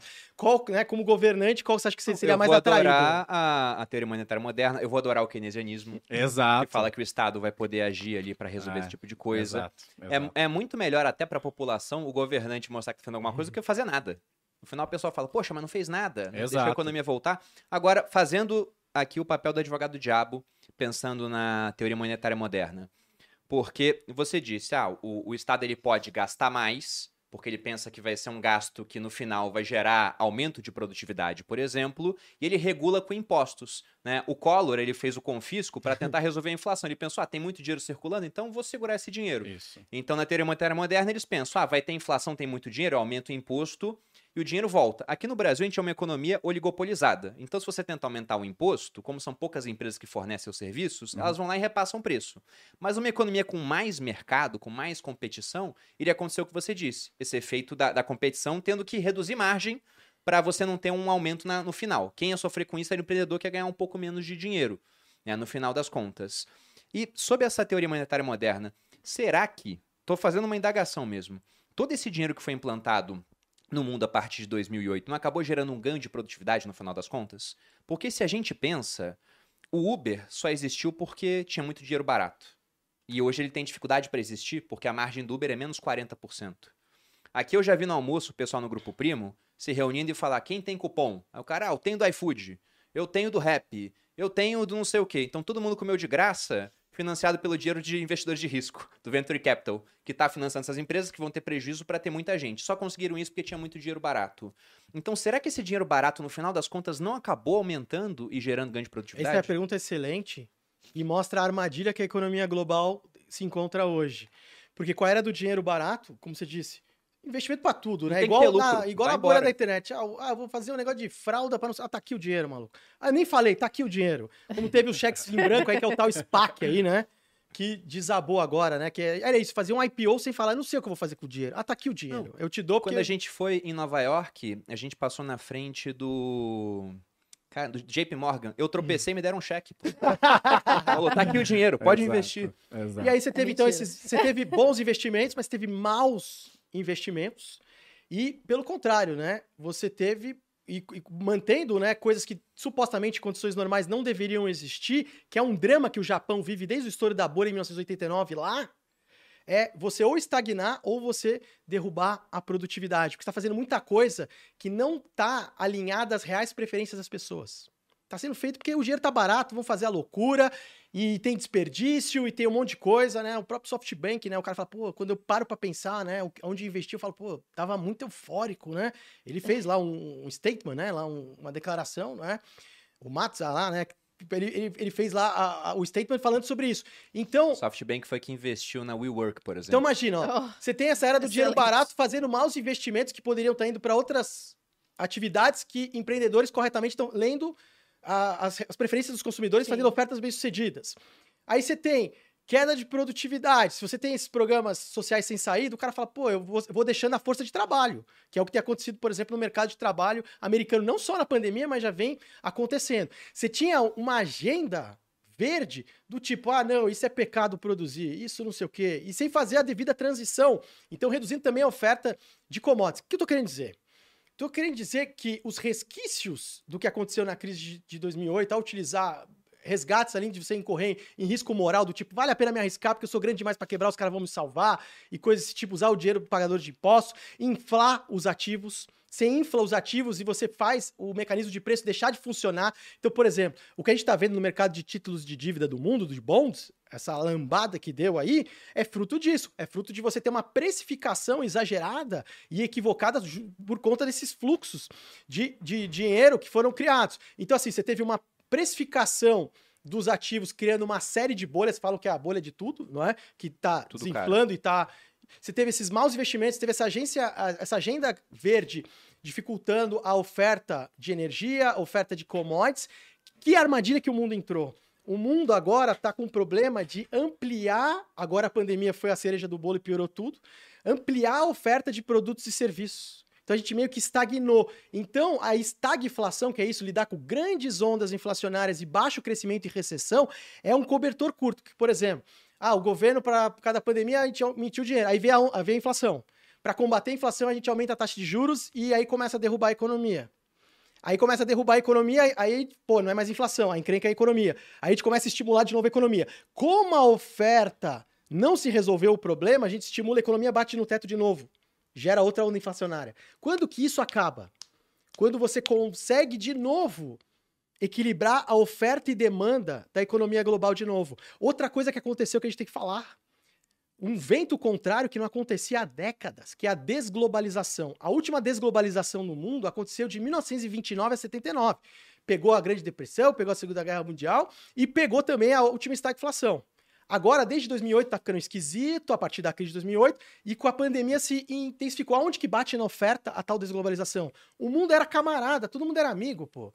Vamos cooperar, vamos conectar as cadeias de produção, todo mundo andava junto, não é? O cara dá tapa nas costas da China, Era da Rússia. difícil- Agora não. É, Era difícil ter inflação se o chinês produz um negócio mega barato É, e vai chegar Agora aqui não, o mundo baixo. meio brigado, você tem um mundo multipolar, você tem grupos que estão se estranhando. Eu falo que a desglobalização é tipo um elefante numa sala de cristais. Ele tá lá sentadão, de vez em quando ele vai levantar e quebra alguma coisa. Por exemplo, a gente viu, ah, caiu um míssil lá, será que foi da Rússia ou não foi? Então tem um vento contrário de desglobalização que impacta a produção mundial com essa desconexão das cadeias de produção mundial. Isso também é grave, e isso não se reverte do dia para noite. O mundo fica protecionista, fica tipo uma coisa meio hostil, O sabe? que também leva a preços mais altos. A última globalização foi de 1979, ela se acelera depois com a, a, a chegada da internet e termina em 2008. Esse era um período assim que se você tivesse jovem para viver, pô, você nada de braçada no mundo dos negócios, pô. Agora não, agora encrenca um pouco mais, né? Não, até aproveitando esse ponto, porque nós tivemos agora um vento muito favorável de uma inflação baixa a ponto dessas ideias, vamos colocar assim, mais heterodoxas, terem ganhado espaço Uhum. no ambiente econômico. Você citou, por exemplo, 2008, eu abri aqui lá os dados do Fed e você tinha um total de ativos no Fed de 1 trilhão e aí foi para 2. Do dia para noite, assim, foi a subida vertical. Agora tem 9. né? Então, o Banco Central americano está criando moeda para comprar um monte de ativos no mercado. Isso tem efeito multiplicador no final das contas. E aí você convive hoje com uma inflação que é a mais alta dos Estados Unidos nos últimos 40 anos, perdendo só para a época posterior ao fim do lastro ouro, que teve uma crise de confiança no dólar, né? Os bancos centrais já estavam pensando se tinha que ter reserva em dólar ou não. O ouro aumentou muito de preço naquela época. E hoje, o que parece pelo que você falou, tendências geopolíticas e também a questão da desglobalização, é que a gente vai ter uma inflação mais alta do que no passado, nesse passado recente que a gente teve dos anos 2000. Qual vocês acham que é o risco aqui no Brasil inflacionário? Porque o Lula nem assumiu ainda. Mas só com as falas dele, o que a gente está vendo é bolsa caindo, dólar subindo, tá batendo quase 5,48 hoje, se eu não me engano. 5,50. Chegou a 5,50.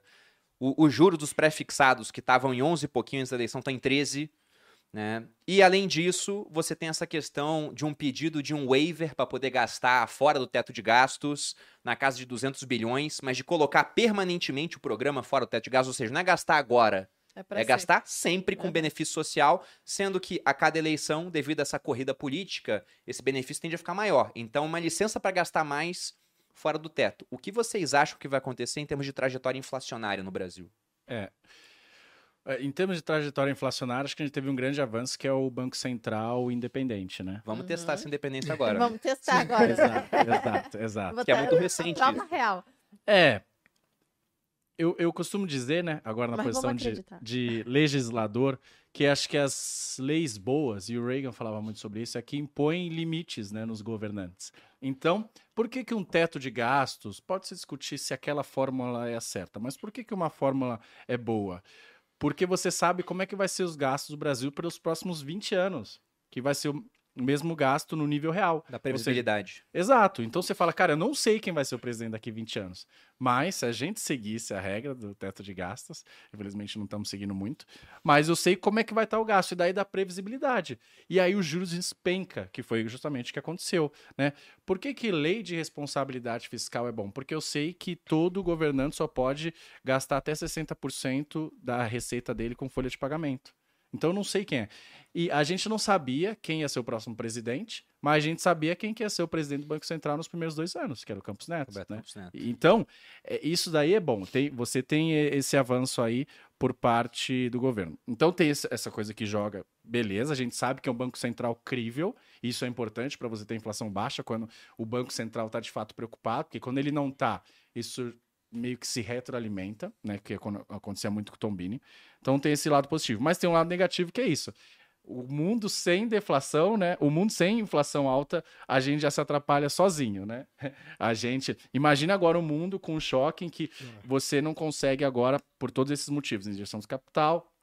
Esse ponto de vista da balança comercial também é interessante, porque é isso, quando você tem nações amigas sem guerra, você está transacionando é, bem, é, bastante entre os países, e comércio internacional tem um baita efeito em produtividade, inflação e tudo. A partir do momento que você tem uma guerra na Ucrânia, a partir do momento que você tem é, pessoas mais nacionalistas, o Trump e tal, essa questão da China, fala assim: olha, é, eu vou me proteger, então você acaba transacionando menos, e aí você não tem mais a opção de comprar da China, por exemplo. Então você tem esse- mais esse choque aí negativo. E aí você tem do lado do Brasil, internamente, a- além do cenário negativo, né? Que não era o que a gente tinha antes, a gente tinha um cenário positivo, a gente já tem um cenário negativo, a gente tem aí não só o que vai gastar, mas o pior de tudo, a incerteza. Porque veja bem, o problema não é o governo gastar um ano ou dois. Quando teve o Covid, os juros não disparou por causa daquilo, porque o, e o governo gastando, porque estava utilizando ali, olha, em período de guerra ou calamidade pública, a gente Emergência. pode ter um déficit grande. Tudo bem, tá tudo certo. O problema é agora, não tá acontecendo nada. Ele falou, não, simplesmente a gente quer gastar todo o Bolsa Família fora dos, dos, dos quatro anos. E não sinalizaram se vai ser para sempre. Então esse é o problema, é a incerteza. Ah, pode discutir, o teto fiscal é, a gente não pode gastar mais do que o gasto do ano anterior corrigido pela inflação. Alguém pode falar, não, eu acho que tem que botar mais 2% aí de produtividade. Ok, tudo bem. Mas você tem uma regra. O problema é quando você não tem uma regra, É. né? Você não sabe, era o cara lá. Confia no pai. Exato, exato. Lá garantia sou Joe.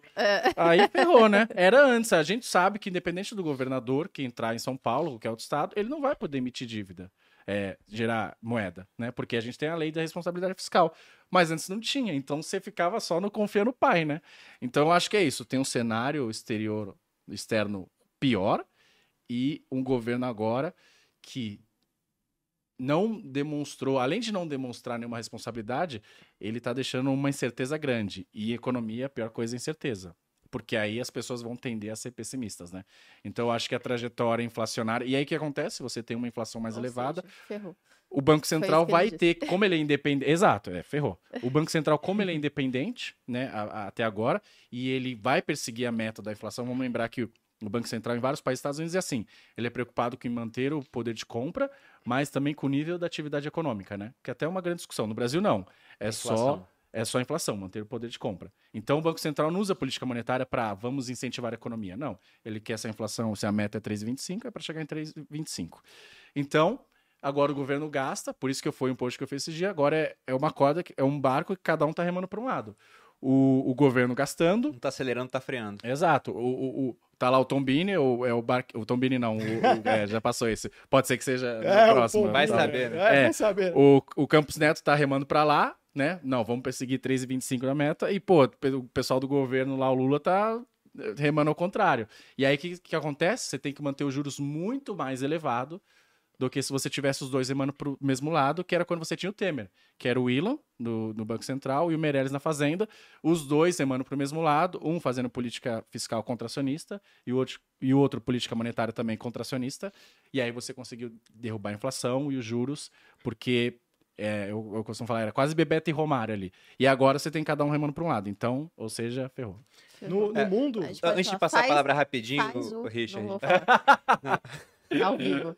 Tem um, um ponto muito interessante, né? O Temer acabou sendo o malvado favorito, né? É. Porque o, o cara é político, estava envolvido com falcatrua, tudo, mas nessa parte da economia ele pegou pessoas que acabaram é, é, consertando coisas num espaço muito curto de tempo. Sim. Não, ele foi excelente. Nesse ponto ele, foi, Ele foi ele acabou sendo muito bom mesmo. Remédio bom. Mas enquanto você falava, o que veio na minha cabeça era aquilo que você já falou, Richard, do tripé macroeconômico, Uhum. que deu bastante estabilidade para o Brasil durante o plano real. O tripé, ele estava baseado em três coisas: responsabilidade fiscal, esse ponto que você não pode sair gastando a esmo, quer gastar mais, novas fontes de arrecadação para aquilo.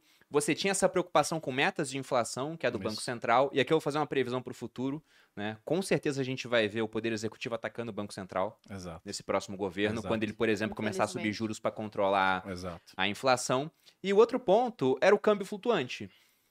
Só que olhando agora o que se avizinha para o futuro, querem abrir mão de responsabilidade fiscal. A gente até pode falar que isso já aconteceu, né? está acontecendo, está nesse processo. As metas de inflação não estão sendo cumpridas nos últimos dois anos. A gente ficou acima da meta. E aí o que você vê é o reflexo no câmbio flutuante, porque ele não está flutuando, ele está ascendendo, né? Nos últimos tempos. Então, por isso que eu perguntei qual é a trajetória do Brasil da inflação. Mas, por favor, Richard, O aí. também não cumpriu a meta, tá? É, foi, foi abaixo demais. É verdade, Ficou baixo. abaixo. Pela, uma das, talvez a primeira vez, eu acho. é, ó, no mundo, no curto prazo, a tendência é da desaceleração da inflação no mundo por conta da, que a economia global está caindo e migrando para uma recessão. Então não é que está produzindo mais produtos e serviços, as pessoas estão deixando de consumir. A, a lado da demanda que está caindo. Só que ao estimular a- as economias de novo no futuro, como o problema de oferta não foi resolvido, a gente já sabe, serão as sementes da próxima grande onda inflacionária. Então o mundo tende a viver uma próxima grande onda inflacionária no futuro. A partir da, da retomada dos estímulos, começa a abrir a contagem, leva uma defasagem, as- alguns trimestres, alguns semestres, que economia assim Não é na não, hora. é, não é na hora. No caso brasileiro, a gente tem essa tendência no curto prazo de desaceleração, porém, porém, já estamos plantando as sementes da próxima grande onda inflacionária no Brasil. Se você olha a variação anual da oferta monetária do Brasil, já no último semestre já vem crescendo, mesmo antes do afrouxamento monetário ou da, da queda na, na taxa de juros. E como você colocou bem, a gente tem uma situação de ataque às regras fiscais, que basicamente Brasil tem três, e todas estão sendo atacadas. A lei de responsabilidade fiscal está sendo atacada. Por exemplo, ah, não, vamos criar uma despesa permanente, mas é onde vai vir a receita? Sei lá, pô, põe aí. Ah, Deus provê. é, o Banco Central pode agora financiar déficit, aí vamos usar acionar lá a Constituição Federal, a gente interpreta daquele jeito e tal. Então você tem uma, uma, uma situação, você tem a, a, a regra de ouro, que é que você não pode fazer dívida para pagar despesa corrente. Já tá meio que. Né? E o teto dos gastos, que não é nem teto agora, já tem uns puxadinhos, manja. Aham. Já fizeram ali um, um arranha-céu em cima do, do teto dos gastos. Pelo menos um triplex dos gastos já. É, já Então, tamo, essa já tamo. parte fiscal, e é, e é muito importante que o Banco Central está numa sinuca de bico tremenda. Porque o mundo, como o Léo falou, o cenário externo é extremamente adverso. Agora, agora não, mas a gente vai viver uma outra onda inflacionária no mundo. E vai pegar aqui também. A gente já está plantando as sementes dessa próxima onda inflacionária. Banco Central não entregando a meta há dois anos, lá na Banco Central Independente, o, no Congresso, de maioria simples, pode demitir os caras, pô. Então, a gente tem uma série de sinais que vão assim, ó, tá desacelerando agora, mas a tendência justamente é o aumento e o aumento brutal também da dívida pública. Não é? E isso gera mais incerteza, aquela história, ah, será que os caras vão monetizar a dívida? Monetizar a dívida é o seguinte, pô, eu pago você em reais, pô, quanto que é? 7 trilhões? Põe a impressora e fala, tá aqui, ó. Vai pra economia agora com esses 7 trilhões. Ah, não sei, é problema... E hoje é Então- até muito mais fácil, que nem tem que imprimir, na verdade. É um botão. É só clicar. Porque lá atrás, de fato, era imprimir. Em 89, na Argentina, tiveram inflação de quatro dígitos, e só não foi maior porque os impressores da Casa da Moeda entraram em greve. Verdadeiros heróis nacionais. Porque tava ruim pra É. eles, né? Porque pensaram no país. Mas hoje em dia é só apertar um botão. E qual a minha preocupação? Que se a gente olha o último período de estagflação, e o próprio Brasil no período de escalada da inflação, as ondas inflacionárias fazem um pico, melhora, dá um alívio, aí todo mundo é gênio, ah, não sei o quê, tá bem. Vem um pico que supera o anterior. Então, meu medo é a próxima escalada ser superior ao que a gente já viu, e que já foi o pandemônio. Tem até um indicador de economia, né? O índice da miséria, né? Sim, sim. que é a Inflação e soma desemprego. simples de inflação e desemprego. E no mundo também. E outra coisa que pode estudar e ver lá, toda vez que você tem uma alta absurda de alimentos, você tem revoltas. pô. Você teve a revolta lá que foi a Primavera Árabe. Dessa vez Caos foi um social. pandemônio aqui. Então, é, então assim, a estagflação é uma armadilha tão ingrata que assim, você tem que agir rápido. Por exemplo, a inflação deu um sinal, eu já estou agindo sabendo que vai ter um custo social, só que vai ser menor e vão me criticar, vão me encher. Ah, pá. A economia começa a cair, eu tenho que tentar aos poucos reanimando ela. E de olho numa agenda, acho que é isso que a gente tem que falar. A gente tem que ter uma agenda de longo prazo no Brasil. Qual a agenda de longo prazo do Brasil? Eu não sei. Qual que é? Como é que vai fazer? Vai fazer o quê? Qual o plano para a gente crescer? Qual o plano aí para as futuras gerações? Aí, vai ficar, a gente fica só na pinguela, né? Como diz o É, Temer, não é? Vamos Vai de uma galinha. pinguela para outra, só que a pinguela dele, pelo menos. Isso é uma coisa que, que é interessante no Brasil também recente, que os dois governos de transição foram muito bens, né? O Itamar, né? Culminou no plano real. E o Temer pegou lá um, A solução Uma- Brasil é fazer impeachment. um abacaxi. Porque foi isso Essa é outra coisa que me também. preocupa, sabia? Podemos, Se tiver, outro, se tiver outro impeachment, Foi mal. Vai ter que mudar o nosso regime político, porque É. como é que vai Exato. fazer? Toda hora impeachment? Todo, não- É. Sabe? a- E uma, de- uma democracia, né? Pegando essa fase que a gente se redemocratizou tão jovem, já dois impeachments. É, é- então, é- aí vai ter o terceiro e É fala, pô, e aí, como é é, que o- tá? o Collor renunciou antes, né? Mas enfim, acabou É, sendo. sim. Então, Mas- pessoal, se preparem.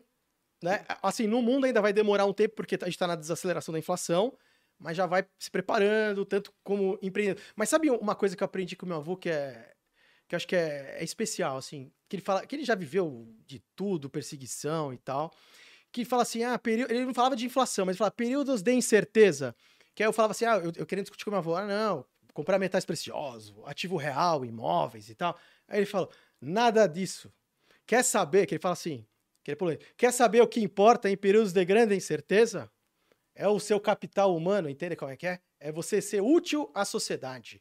Se você desenvolver habilidades, você tornar a vida das pessoas melhor, você resolver problemas. Só que aí ele falava, só que no mundo livre. Se não Sim. é o mundo livre, Já já chispa que aí você é alvo. É, é votar com os pés. É sair do país pra ser útil em outro canto, por exemplo. É, se o país, se o país está num cenário tão hostil que. Que bacana, que otimismo. Começamos e terminamos bem. Isso aí, isso aí é um cenário muito extremo. já. É, mas. Mas aí pensando nesse cenário, eu também tô vendo que, não pro ano que vem, porque como vocês colocaram, as consequências de um aumento de gastos não vêm do dia para noite. Inclusive, no começo, o pessoal até comemora, bate Sim, palma, sim. é Assim como o dinheiro. congelamento de preço. Exatamente. No, no início cai, cai a Todo mundo ali, bate, né? o ministro bate palma, o ministro bate recorde de É. popularidade, o governante também. Mas- É depois que as consequências vão Mas aparecendo. uma seguidora, uma que tava assistindo aqui, a pessoa falou assim: é que o problema no Brasil é que o governo dá dinheiro, aí o pessoal vai lá e se endivida. Daqui a um ano tá todo mundo endividado de novo, precisando de mais dinheiro. Então tem, tem um Isso é um buraco é bem mais fundamental. embaixo. Hoje, o nível de endividamento das famílias brasileiras é recorde e superior até a bolha de crédito de 2011 a 2014. Isso é uma coisa preocupante. Outro dado interessante, um monte de mas né? triste, é que quando teve o cheque lá que estavam distribuindo, que até o Bruno ganhou quando ele caiu lá na porta do banco, a poupança das famílias americanas disparou. Pô, todo mundo com grana, né? Agora tá num patamar muito abaixo do pré-Covid. Quer dizer o quê? Quando você Gastaram não faz tudo. a roda da economia girar de forma sustentável, que é o cara tendo ofertas bem-sucedidas, gerando renda e consumindo parte dessa renda, isso evapora, isso não se sustenta. Então os americanos, eles estão enfrentando agora essa estagflação numa situação até pior do que a última estagflação. E por falar em estagflação, o que, que eu comecei a fazer nos últimos meses? Porque é economia, é política, eu falei, não, a resposta tá na cultura. Por que na cultura? Comecei a ver música, filme e movimentos que tinham culturais da última estagflação. Anos 70 e 80. E aí você começa a entender, porque as pessoas vão meio que reproduzindo e produzindo. Então, por exemplo, eu lembro quando eu era criança, eu assistia o Mad Max, anos 80. Pô, eu falava, pô, os malucos se atirando por gasolina. Opa, hoje em dia não faz mais sentido. Pô, escassez de água, de, disso, daquilo. Ué, Então, você vai vendo esses movimentos culturais contra a cultura, Eles por pegavam exemplo, a tendência e, e botavam em É, extremos por exemplo, filme. contra a cultura, Woodstock, um movimento de contracultura também, hoje, que a gente tem atual, o Bitcoin. O Bitcoin é um movimento de contracultura. Então eu comecei a a ver esses filmes e ver, pô, tentar entender, né, como é que era o contexto e o que, que as pessoas estavam produzindo para reproduzir aquilo. Então, assim, e eu adorei fazer isso. Eu acho que a- essa parte cultural retratando, né, os contextos desses períodos é importante. Você vê, por exemplo, filme, coisa de época que anos 20, americana antes da crise de 29. Pô, é só luxo, né? Pô, bela porque os caras dão no puta vestido, é festa, é não sei o quê. Aí você vê lá Ah, os filmes, aí você já vê os filmes lá anos 30, anos 40, já é meio terra arrasada, já é uma coisa mais pessimista, não é? Aí você vê, por exemplo, anos 70, que é esse Mad Max generalizado, assim, você vê que as pessoas estavam. E aí as pessoas falam, pô, não aguento mais guerra, quero paz, eu não aguento mais conflito. E, e é um pêndulo, né, que a gente vai na humanidade dessa globalização, desglobalização e dessas armadilhas econômicas. Eu acho que essa configuração econômica, estagflação particularmente, é uma das mais ingratas, assim, porque ela te engana muito, né? Hora você encrenca a inflação, hora é encrenca da economia caindo, quando que eu vou sair disso, quando que eu vou viver isso. Então acho que é por isso que é importante esse conhecimento de base, né? Que a gente está passando hoje aqui. Bom, até chegando já no final, depois que o pessoal ouviu aqui é, parte dessa questão das trocas de moeda que tivemos, né, várias aqui no Brasil, da questão de que o Plano Real ele deu certo porque ele não foi só a troca do nome da moeda, mas também a, a maneira como o governo funcionava, um limite para ele poder gastar através de mais responsabilidade fiscal, uma preocupação com as metas de inflação, no começo para pegar né, juros muito altos para que a gente conseguisse também recursos internacionais e um futuro que talvez seja, a gente não sabe o que vai acontecer ainda, mas pelo que está parecendo com uma inflação mais alta. Como que o pessoal pode se proteger disso? Porque, obviamente, quem comprou título público ou CDB lá atrás, pagando, por exemplo, juros de 5%, de 6% durante 2020, época da pandemia, tá vendo que foi um mau negócio. Porque agora a inflação chegou a bater 10, está em 7, mas como o mercado ele antecipa as coisas, se você for ver toda a curva de juros, ela tá lá em cima já. Você tá vendo os prefixados pagando 13, os indexados da inflação pagando IPCA mais 6. Qual seria a maneira pela qual as pessoas podem se proteger de um possível problema inflacionário aqui no Brasil? Olha, ba- basicamente, né, se a gente for até ver os estudos do último período de estagflação ou coisas que aconteceram no, no, no Brasil, ativos reais, só que aí tem uma limitação, não é? No Brasil, como a gente falou da lei do inquilinato, coisas que mudaram de congelamento. Principal ponto, não fique restrito geograficamente e numa moeda só. Quer dizer o quê? Diversifique para o exterior em outras moedas fortes. Não fique e- só em Brasil. em outros ativos. Hoje a gente tem uma grande oportunidade que se abriu, por exemplo, nos bons títulos de dívida no exterior, porque como você teve esse ciclo de aperto monetário muito brusco, eles desabaram de preço e ficaram num patamar que não nunca, assim, eu achava que 2008 tinha sido uma queda, né? Agora foi uma queda realmente brutal. Metais preciosos tem a alternativa ao próprio sistema financeiro tradicional, que no caso seria o Bitcoin com as car- características deflacionárias, mas a pessoa tem que entender a volatilidade e entender como ele funciona, por exemplo, os problemas que aconteceram agora. Não é na rede do Bitcoin, é na periferia da rede, no sentido que a rede do Bitcoin está intacta e com os fundamentos cada vez melhores, batendo recorde atrás de recorde. Periferia da rede tem as exchanges, né? Tem as coisas que acontecem em volta, em torno da rede. Então, eh, e ativos reais, por exemplo, imóveis, eu fiz um estudo na última estagflação que foi interessante. Na primeira grande onda inflacionária, dessa estagflação de- dos anos 70 e 80, os imóveis meio que sofreram um pouco. Só que aí abriu um janelão de oportunidade. Na próxima onda inflacionária que deu, caiu a ficha das pessoas. Opa, esse negócio aí é mais sério ainda do que eu imaginava. E deu o gatilho deles partirem para ativos reais e os imóveis dispararam mesmo com o Banco Central subindo a, a taxa de juros. E ações, em breve também, o mercado americano que estava muito caro, está começando a ficar interessante, né? E várias empresas aí estão começando a chegar numa neutralidade, digamos assim, em termos de precificação. Então, qualquer sacudida aí pode ficar, que é um, não deixa de ser ativo real também. Por exemplo, o plano Collor que se saiu bem, aí quem estava em ações, obviamente você vendeu um pouco para comer, né? Só que depois era onde não podiam não podiam pegar. Então, enfim, tem uma série de, de ativos, por exemplo, nesses estudos que tem, colecionáveis. Teve uma época louca da estagflação que as figurinhas de beisebol, esse negócio aí que hoje a gente pode até representar como, por exemplo, pode ser um NFT, não sei, algo desse tipo.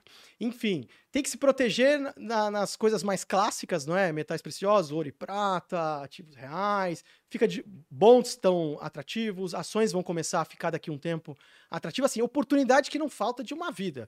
Só que você tem que conviver com o mundo real. E no mundo real da economia real é uma situação triste, é uma situação que as pessoas sofrem, é uma situação que gera revolta, é um mal-estar, não é? Que você vê nas ruas. Então, tem, tem essa, Essa né? balança. Eu adicionaria nada melhor a se proteger contra a inflação do que é, títulos atrelados à inflação. Então é isso. No Brasil faz sempre bem. Então, compre um título pro, pro, pro futuro boludinho, posso chamar assim. Sim. Porque tá garantida a inflação, é isso. E dá uma tranquilidade. Cara, beleza. Se esse título tá inflação mais alguma coisa, claro que esse mais alguma coisa também é importante, que é a parte pré-fixada. Nessa você pode se ferrar. Mas então eu tô, independente da inflação, tô protegido. Essa é a primeira coisa. E tem um estudo muito legal, posso mandar depois para vocês, que um cara muito bom, ah, John Campbell, Sim, ele é bom. é Duke University, esque- não, não lembro agora qual, é, mas que é um cara de finanças sensacional, acadêmico. E que ele fez um estudo dizendo que ah, o ouro não era uma boa proteção contra a inflação. É justamente isso, para ir no contrassenso que muita gente fala, né? Ah, ouro, ouro, O ouro. ouro é bom para incerteza, tanto inflação quanto deflação. Mas e aí ele pegou períodos mais longos e fala, cara, contra a inflação esse não foi um dos melhores Aham. ativos. Ele comparava o mercado americano ou, ou não? Sim, Porque sim. o mercado americano só pôde se expor ao ouro a partir dos anos 70, eles foram confiscados, né? Não, mas é, é porque uma vez eu já olhei aqui, né, é, a performance da nossa bolsa, eu quis ver a, a diferença, porque eu Sim. gosto de ouro. Eu, Aham. Logicamente, né, todo mundo gosta de ouro. Mas, eu tô falando de ouro assim, é, tem um pouco no Hum. portfólio dependendo dos períodos. Em períodos de juros reais, acaba que tem que ser bem pouco, porque afinal de contas você pode emprestar dinheiro pro governo ganhando uma taxa de juros gorda, imobilizar aquele dinheiro em algo que não produz fluxo de caixa, não pagar juros, acaba não sendo a melhor opção. Mas eu fui ver o que teria acontecido com o meu dinheiro se eu tivesse aplicado esse dinheiro é, na bolsa, tivesse comprado, por exemplo, uma cota de um ETF BOVA 11 no melhor ponto de 2008. E se eu tivesse colocado a mesma quantia em ouro, naquele mesmo dia, e embora o ouro não pague juros e não gere fluxo de caixa, ele teria ganho do ETF de bolsa. Sim. Porque se a gente pensar que o ETF de bolsa ele reflete a economia de um país, a- a- o capitalismo que nós temos lá, e o ouro ele só se valoriza porque a moeda se desvaloriza, né? Aqui no Brasil a desvalorização da moeda ela foi mais forte do que o nosso capitalismo. Eu diria que o ouro assim. ele, ele é ideal uma alocação para períodos de anomalia econômica. Períodos que as coisas estão. Você não tem configuração É, ele econômica. não vai muita- andar bem. Não, não é para buy and hold, longe disso, é para ficar em ações, ficar... mas períodos de anomalia, tem que tomar cuidado. E mesmo com taxa de juro real alta, porque às vezes a taxa de juro real ela começa a subir de tal maneira que ela pode dar um efeito dominó de uma crise de solvência É, pode e aí dá uma espiral que aí fala, pô, vai quebrar todo mundo. E agora? É, Aí todo mundo corre pra o quê, né? Vamos correr pra onde? Por exemplo, quem tem mais comprado ouro recentemente? Os próprios bancos centrais. Isso aconteceu antes de 2008, que é quando o cara fala, pô, eu não confio mais no meu amiguinho e não confio nem em mim mesmo.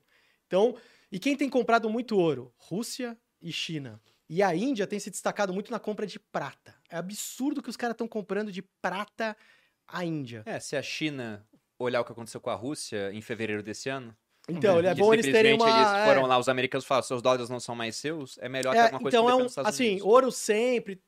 é, Se você olhar em períodos longos, segura. Mas em períodos de anomalia econômica, ele é essencial não só para sua performance, mas para você ficar vivo para contar uma história. Porque você não sabe que moeda que vai sobrar se der um estrago Sim. aí, o que, que vai acontecer, ou sei lá o que vai. É igual terras, é igual imóveis. Então, é- Só que terra e imóvel não cabe por no exemplo, no Brasil, no, no Brasil a gente tem um ele. risco que é neg- negligenciado e que o argentino conhece bem, que é o risco de conversibilidade. Você fala, ah, eu tô num produto, mas ele acompanha o dólar, mas você aplica e resgata em reais. E se o cara chega e fala, isso é uma coisa que me incomodou de ver no debate aí econômico recentemente, de falar, vamos centralizar o câmbio ou criar controles administrativos. Sabe o que quer dizer isso? Ah, é maluco, você quer comprar dólar mesmo? Dólar? Você pode comprar 100 dólares por mês. Não, você quer comprar dólar? Você pode comprar. Você vai pagar 70% de É, IOF. fazer o dólar Coldplay. Ou você quer comprar dólar? São 13 É, dólares. você quer comprar dólar? Você é antipatriota, você vai ser preso, cara. É crime você ter dólar aqui. Se eu te pegar com o dólar aí, maluco. Por exemplo, o ouro. O ouro foi confiscado nos anos 30. Nos Estados Unidos, o cara botava lá, ó, é tanto de multa ou prisão. Era 10 mil dólares de multa. Então, Nos anos 30, isso era muita grana. então assim, Exato. tem, Uma tem era? Hum? Não podia ter? É É porque crime? você tinha lastro em ouro, mas você teve crise, crise de 29, né? E as consequências acontecendo durante anos. Então o Aham. governo ele queria mais ouro, ele falou: "O seu ouro agora é nosso". E se você não obedecer, não chegar ao cúmulo de invadir casa das pessoas, Ah, mas se tá. você não obedecer e não entregar o seu ouro, é multa ou até prisão. E só nos anos 70 que eles puderam se expor de novo ao ouro. Então, assim, tem risco que às vezes não é nem ganhar. É você sair da se encrenca. proteger. É, é você sair da encrenca. Como um post que você faz que é muito legal, que é o que, como é que que você viajaria no, no Uma tempo, né? no tempo. O que, sim. que eu Uma mala de dólares, mala? ouro, bitcoins, o que, que você Bitcoin, levaria? ouro, dólar. É, pensando em algo para trocar, o ouro é muito bom. Mas eu também entendo o raciocínio do ouro, essa questão de comparar com outros ativos. E em um ambiente de custo de- normalidade, os outros Custo de oportunidade, normalidade, não se justifica ter exposição no ouro. Sim. Mas continue lá. Gui. Não, não, era só isso. eu acho depois que- vocês interromperam ele. Era, não, era, acho que título, é, renda fixa, né, atrelado à inflação, e o estudo dele que ele fez sobre o ouro. E eu diria também, ah, infla- é, bolsa no fundo é uma proteção contra a inflação, né? Porque bolsa é o preço, né? Você trazer os preços. Então, por isso que a bolsa da Venezuela, por exemplo, foi Essa- bastante. É verdade. Essa aí também. se Essa daqui até protege. É. viu? A tá mostrando uma bolsa Chanel aqui. É. Como é um bem que pode ser negociado internacionalmente, Ou na última estagflação, protege. artigos como esse são, se valorizaram bastante. Então, Não, mas é- exato. Isso marca- é tudo que o público feminino Não, queria ouvir. Richard. tem- Eu tô zoando, mas Não, é não, real. Eu tô e tem, zoando. E tem mas é marcas real. que têm uma política inflacionária no sentido de eles, eles nunca abaixam o preço. Eles fazem reajustes periódicos, por exemplo, a Dior, a Dior, a, Tá todas caro. as- a Bolsa Lei, Lady, Carro. E aí, eu- é porque eu comecei a estudar esse mercado de, de bolsa, mas aí é bolsa feminina Bolsa mesmo. física. É De luxo. interessantíssimo também, Eles sabe? É um mercado aí que realmente, assim, que Faz sentido. nesse tipo de momento, por exemplo, Rolex.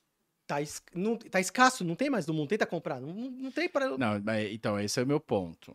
né? Você tem que olhar os períodos. Uhum. Exato. Porque foi exatamente isso que aconteceu. Vou dar um exemplo com carro.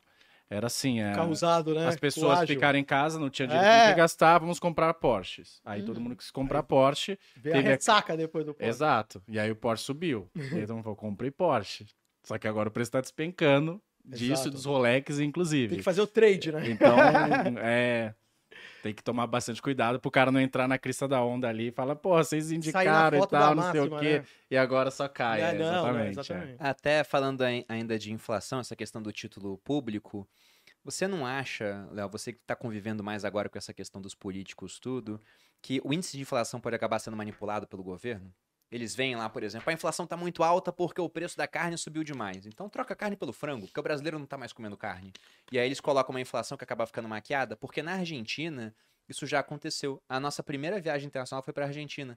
quando eu fui lá o Big Mac era muito barato, comparado a outros produtos do McDonald's. Tinha outros preços também, usados para referência internacional de coisas que as pessoas consomem no mundo todo, que eram meio controlados pelo governo já naquela época. E um tabelamento de preços consegue controlar a inflação, entre aspas, assim. Vocês acham que isso pode vir a acontecer aqui? E até elogiando o terraço econômico, uma vez vocês fizeram um post muito bom também, que era o Alberto Fernandes, numa fala dele, onde ele disse: Os Sim. preços estão aumentando e a gente dá mais dinheiro para as pessoas e os preços continuam aumentando. Aí você botar lá, olha o subtela, a descoberta da inflação. Sim, é verdade. Ó, só fazer um parênteses, sabe por que eu gostar do, e gosto do terraço econômico? Fazer um elogio público. Porque discutir economia, às vezes você vai ter as discussões e as pessoas, elas caem na, às vezes em armadilhas e come- erros conceituais. Por que eu gostava do terraço econômico? Porque eles mostravam uma situação real, prática, mas o referencial teórico, o que tinha de melhor e mais moderno que os autores estavam falando, a explicação didática e a aplicação de ferramenta daquilo. Exato, é. Acho que economia É. tem que ser isso. E agora eu vou adicionar um nível a mais de dificuldade, que é o é o nível político das coisas. Porque a gente falou, por exemplo, esse tempo inteiro da inflação, da inflação, os preços. Mas imagina você, uma pessoa mais simples que não liga nada para isso, porque como a maioria dos brasileiros, pô, você tem que trabalhar, etc. Aí você vê lá o preço do feijão, aí, né, subiu de eu compro as coisas no Rap, né, deveria saber o preço do feijão. Enfim, que seja. É, X reais, porque se eu falo algum, vamos falar que tá longe, me É. cancelam, né? Tu já tá cancelado nesse quarto. Não, mas, não, mas eu já. É, mas Você acha eu, que eu não completei por quê? Porque eu É, tô safada. Não, eu ia jogar pra você, mas eu falei, se eu jogar pra eu malandro vai ser pior. Exato. Não, mas é melhor É deixar X. Se eu falo assim, não, é supor que o feijão tá um real e tá 15, aí a pessoa já. Então, tá X reais. Aí aumentou pra 3X. Bom. Cara, o cara mais simples fala, "Ah, não, porque veja bem, o mensageiro da economia, os caras vão plantar mais feijão, o cara não tá nem aí. O cara não tá nem aí. Então, o governo.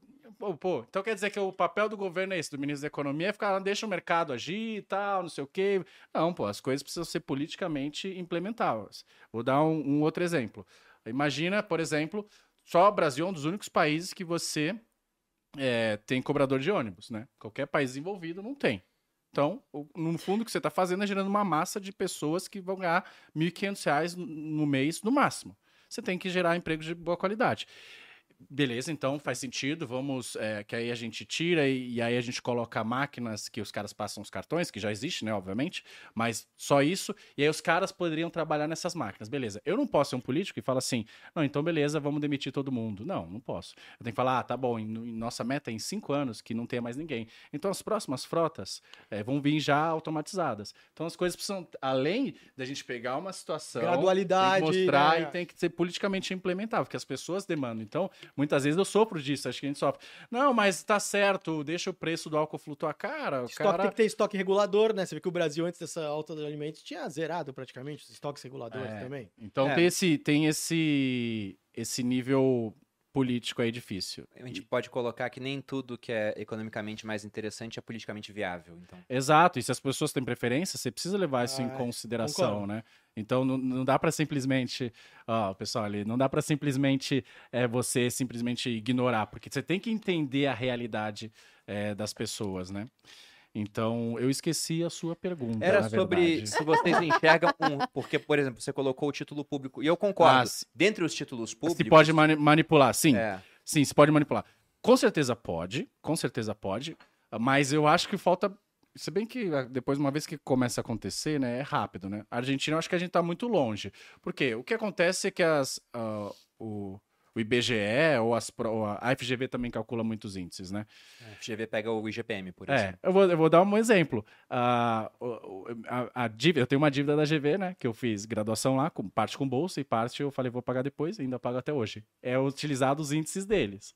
Né, de inflação. Aí o cara que né, acha o mundo é uma teoria da conspiração fala: pô, mas o cara vai alterar o índice para cobrar mais de você. Por isso que o. IGPM fica mais alto que o IPCA. Ah, exato. Cara, os caras são sérios e tal. Ah, Mas eles fazem isso, eles pegam a cesta de bens da população e vai mudando ao longo do tempo, né? Então, ah, agora a pessoa, ela tem uma air fryer. Antes, há 10 anos não tinha e agora todo mundo tem uma air fryer, então vamos colocar isso na cesta de bens dela. Então você tem que simular uma cesta de bens das pessoas e justamente isso vai mudando ao longo do tempo, né? Quando você tem várias instituições sérias fazendo isso, o mercado, aí eu acho que tem menos chance de manipular, porque o governo poderia fazer isso via o IBGE, né? Sim. Mas a FGV vai falar, pô, tá completamente diferente, cara. Eu tô dando aqui, né? E apesar de ter, ter métodos diferentes, no, no- quando você pega um horizonte maior, eles deveriam convergir mais ou menos. Então, eu acho que quando você tem vários institutos, as chances disso acontecer é bem menor. Uhum. Eu acho que um governo que já está indo pro buraco, né? Eu acho que tem grandes incentivos a fazer isso. A Argentina faz isso, não dá para você acreditar. E tem um estudo muito interessante também, que, falando até nisso, que você sabe como é que os, os economistas utilizam proxy para desenvolvimento econômico? É o número de, de luzes, né? No, no, no- de- no satélite. Quando você pega o satélite, pega a Coreia do Norte e a Coreia do Sul. A Coreia do Norte é bem bonitinha, só na capital. Exato, Tá só tem um pouquinho. ali, né? Então eles pegam como proxy o nível de desenvolvimento econômico a quantidade de luzes que tem. Daí o que acontece? Um economista fez isso, esse estudo, comparando nações livres com nações eh, não livres, né? E aí ele comparou o quanto que o Estado reportava de, de PIB e ele fez a proxy dele com o número de luzes. Então, ah, tudo bem, a Coreia do Norte tá falando que cresceu 10%, Mas as luzes seguem é, iguais. Exato, segue iguais. E aí ele viu que o maior gap que tinha era das nações não livres, onde tinha ditadura, o cara reportava Que imagina, 3 eles por... mentem, olha que coisa. É, exato. Mas o legal é que ele botou uma baita metodologia. Aham. E aí, quando você pega, tipo, Estados Unidos, não tem di- discrepância nenhuma. Diferença. E quando você pega, eh, sei lá, Cuba, Venezuela, essas coisas, tem uma discrepância tão grande. Então, sim, eh, eles têm total incentivo para Uhum. mentir, mas se você tiver ainda alguma outras instituições com outras métricas, ainda você fala, ah, beleza, ainda tem instituições de mercado.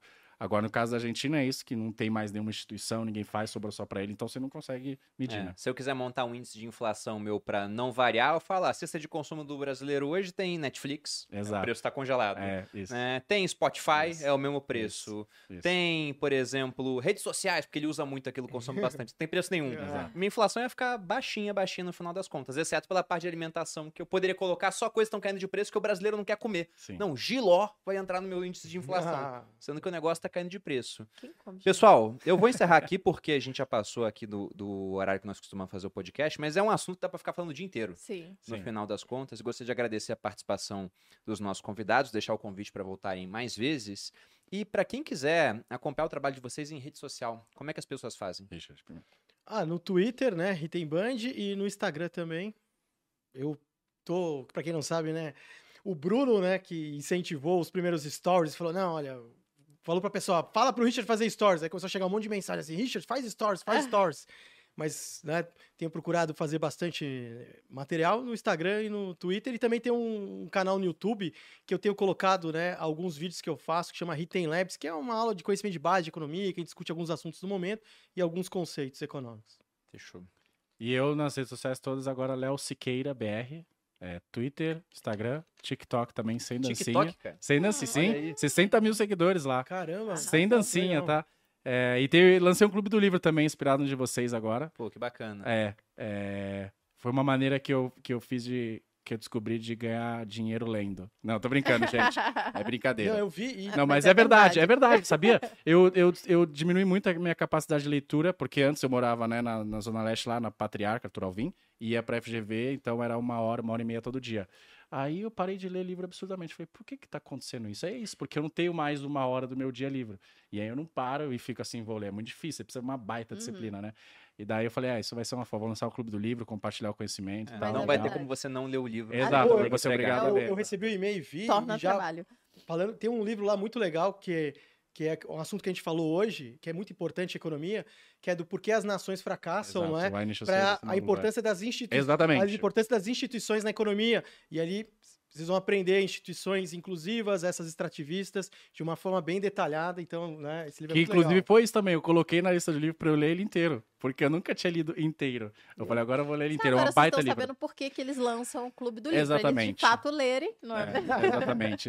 Não, pra mim deu certo também, porque no ano passado eu li menos do que eu li esse ano, por exemplo. É E verdade. você, Bolulinha? Vocês me encontram no arroba maluperini, no Instagram, no TikTok também, mas eu não lembro qual é, malu.perini, talvez. É, mas tá lá. E também aqui no podcast dos sócios semanalmente. Então se inscrevam no canal para poder ver quando a gente aparece, nem sempre é na quinta-feira, às vezes são outros dias da semana. E também se inscreva no canal e curta o vídeo, que eu tô vendo que vocês não curtiram o vídeo, seus bandos safados. Faz tempo que eu não, não xingo a galera. Teve gente aqui. reclamando, porque o podcast semana passada foi na segunda e esse foi na quinta, então ficou um espaço maior. Aí fica, ah, é, mandaram Aí no meu, reclamaram, minha mas é, é no mínimo um por semana, tá, gente? E eu gente tá gostei, eu batendo só fiquei triste sempre. com uma coisa. Uhum. Eu queria minha foto igual do Bruno lá com os, de César, com os logos. Ah, eu lá César o que é de César, a gente pede pra fazer uma pra você. Entendi, na próxima, por favor. Depois. é. E só respondendo uma pergunta que eu vi aqui no chat, porque vocês viram várias notas aqui na minha mesa, três são das moedas que já tivemos no Brasil, e uma curiosidade, né? Você vê o rosto do Rondon, do Juscelino Kubitschek, de várias pessoas que foram importantes na nossa história, e a gente trocou tanto de moeda que no final, na hora do plano real, tem uma anedota que diz: E aí, vamos botar o rosto de quem agora? Já usamos todo mundo. Ele falou: então bota os animais. É isso mesmo. Por isso que ficou os animais. Sim, inclusive eu recomendo o livro, é um calhamaço, assim. Tem que pôr no clube do livro pra eu ler inteiro. do, do Gustavo Franco, A Moeda e a Lei. Muito bom, Muito que ele bom. conta essa, todas essas histórias, moeda, porque foi o cara lá do Banco Central, sabe tudo isso, então ele conta essa história também. Porque é- era muita gente já sendo usado. E as outras duas que eu tenho aqui, eu tenho uma nota de 100 trilhões de dólares do Zimbábue, de um processo hiperinflacionário que eles passaram por lá, que culminou ali, se não me engano, em 2008, 2009. E essa nota de 100 trilhões de dólares do Zimbábue, o, PIB global não é de 100 trilhões de dólares. Ela valia o equivalente a mais ou menos R$ 1,50 naquela época. Então o governo teve a pachorra de criar uma nota dessas. Mas isso aqui é uma maneira do governo ganhar dinheiro. Eles criam um monte de nota, não vale mais nada e depois vendem para colecionadores. Tipo o Bruno, Ah, que gasta ganham. uma E- nota E, com só ele. uma história interessante, na Alemanha, se eu não me engano, em que a moeda, processo hiperinflacionário também, a moeda valia tão pouco, tão pouco, que eles, ele, era melhor eles pegarem o dinheiro que eles tinham para se esquentar e queimar o dinheiro Mais barato queimar moeda do, que, lenha. do que comprar lenha, por exemplo. Então era Bizarro. melhor que se usar o dinheiro logo queimar, ia dar mais fogo do que se eles utilizassem para comprar lenha. esse seu exemplo é bom porque aqui a outra que eu tenho são 50 marcos alemães, mas é uma nota feita de seda. Isso foi durante a época da Primeira Guerra Mundial, se quiserem dar uma Ô, olhada. Ela é muito bonita, ela é, é toda trabalhada pelo seguinte. Tô louco. A moeda naquela época, ela era né? Né? essencialmente... Boa. Ela é boa. Custou milhões, aí a gente tá aqui, né? Ela custou 2 milhões, pessoal, não é pra ter...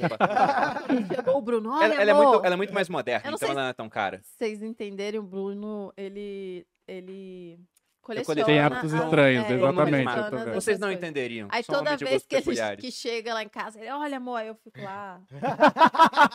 Muito legal.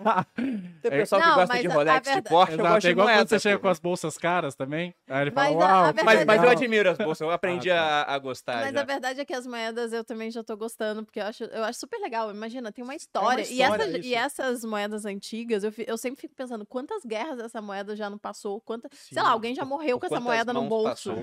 Sim, sim. É bizarro, mas é real. Mas essa aqui de 50 marcos ela é interessante pelo seguinte: ela não é feita de papel, ela é feita de seda, porque na Primeira Guerra os alemães começaram a derreter as moedas metálicas para usar no esforço de guerra, para fazer canhão, para Uhum. fazer obuseiro, para fazer veículos blindados. Então eles autorizaram, eles autorizaram as cidades a fazerem notas de outros materiais. Aí começaram a fazer marcos de seda. Só que depois veio o processo hiperinflacionário e rapidamente 50 marcos não compravam mais nada. Então eles abandonaram esse tipo de cunhagem e começou a ser novamente dinheiro de papel, criado em cada vez maior velocidade, até é culminar nesse ponto que o o Léo colocou, de ser mais barato o cara queimar moeda, né? Queimar o dinheiro no inverno do que tentar comprar lenha para Uhum. queimar no final das contas. Então só trouxe aqui para mostrar que inflação no final das contas, quando chega na hiperinflação, não tem limite para até onde os preços podem subir em comparação à moeda. Ela vai simplesmente deixar de existir, como já aconteceu em alguns países, e aqui no Brasil, algumas vezes. Né? E tem país aí, por exemplo, aqui na América do Sul, Equador, que não tem moeda própria, usa o dólar. El Salvador não tem moeda própria, usa o dólar e colocou o Bitcoin como moeda. Você tem o Timor-Leste com a mesma dinâmica. E eu espero que isso não tenha que acontecer no Brasil aí nos próximos anos, porque para um governo abrir mão de, de poder cunhar sua própria moeda e poder pagar seus gastos maiores, é porque as coisas deram muito, mas muito errado. E se der errado, eu espero que a trajetória de vocês não seja a do país, né? Invistam para que isso não aconteça. Vocês podem me encontrar no Instagram em Underline Perini, no YouTube no canal Você Mais Rico e aqui no Sócio semanalmente. Aos nossos convidados, muito, Muito obrigado pela presença. foi Espero ótimo. Eu mais agradeço o vezes. convite. Prazer. A quem acompanhou, obrigado pela audiência, um grande abraço e até a próxima. Beijos.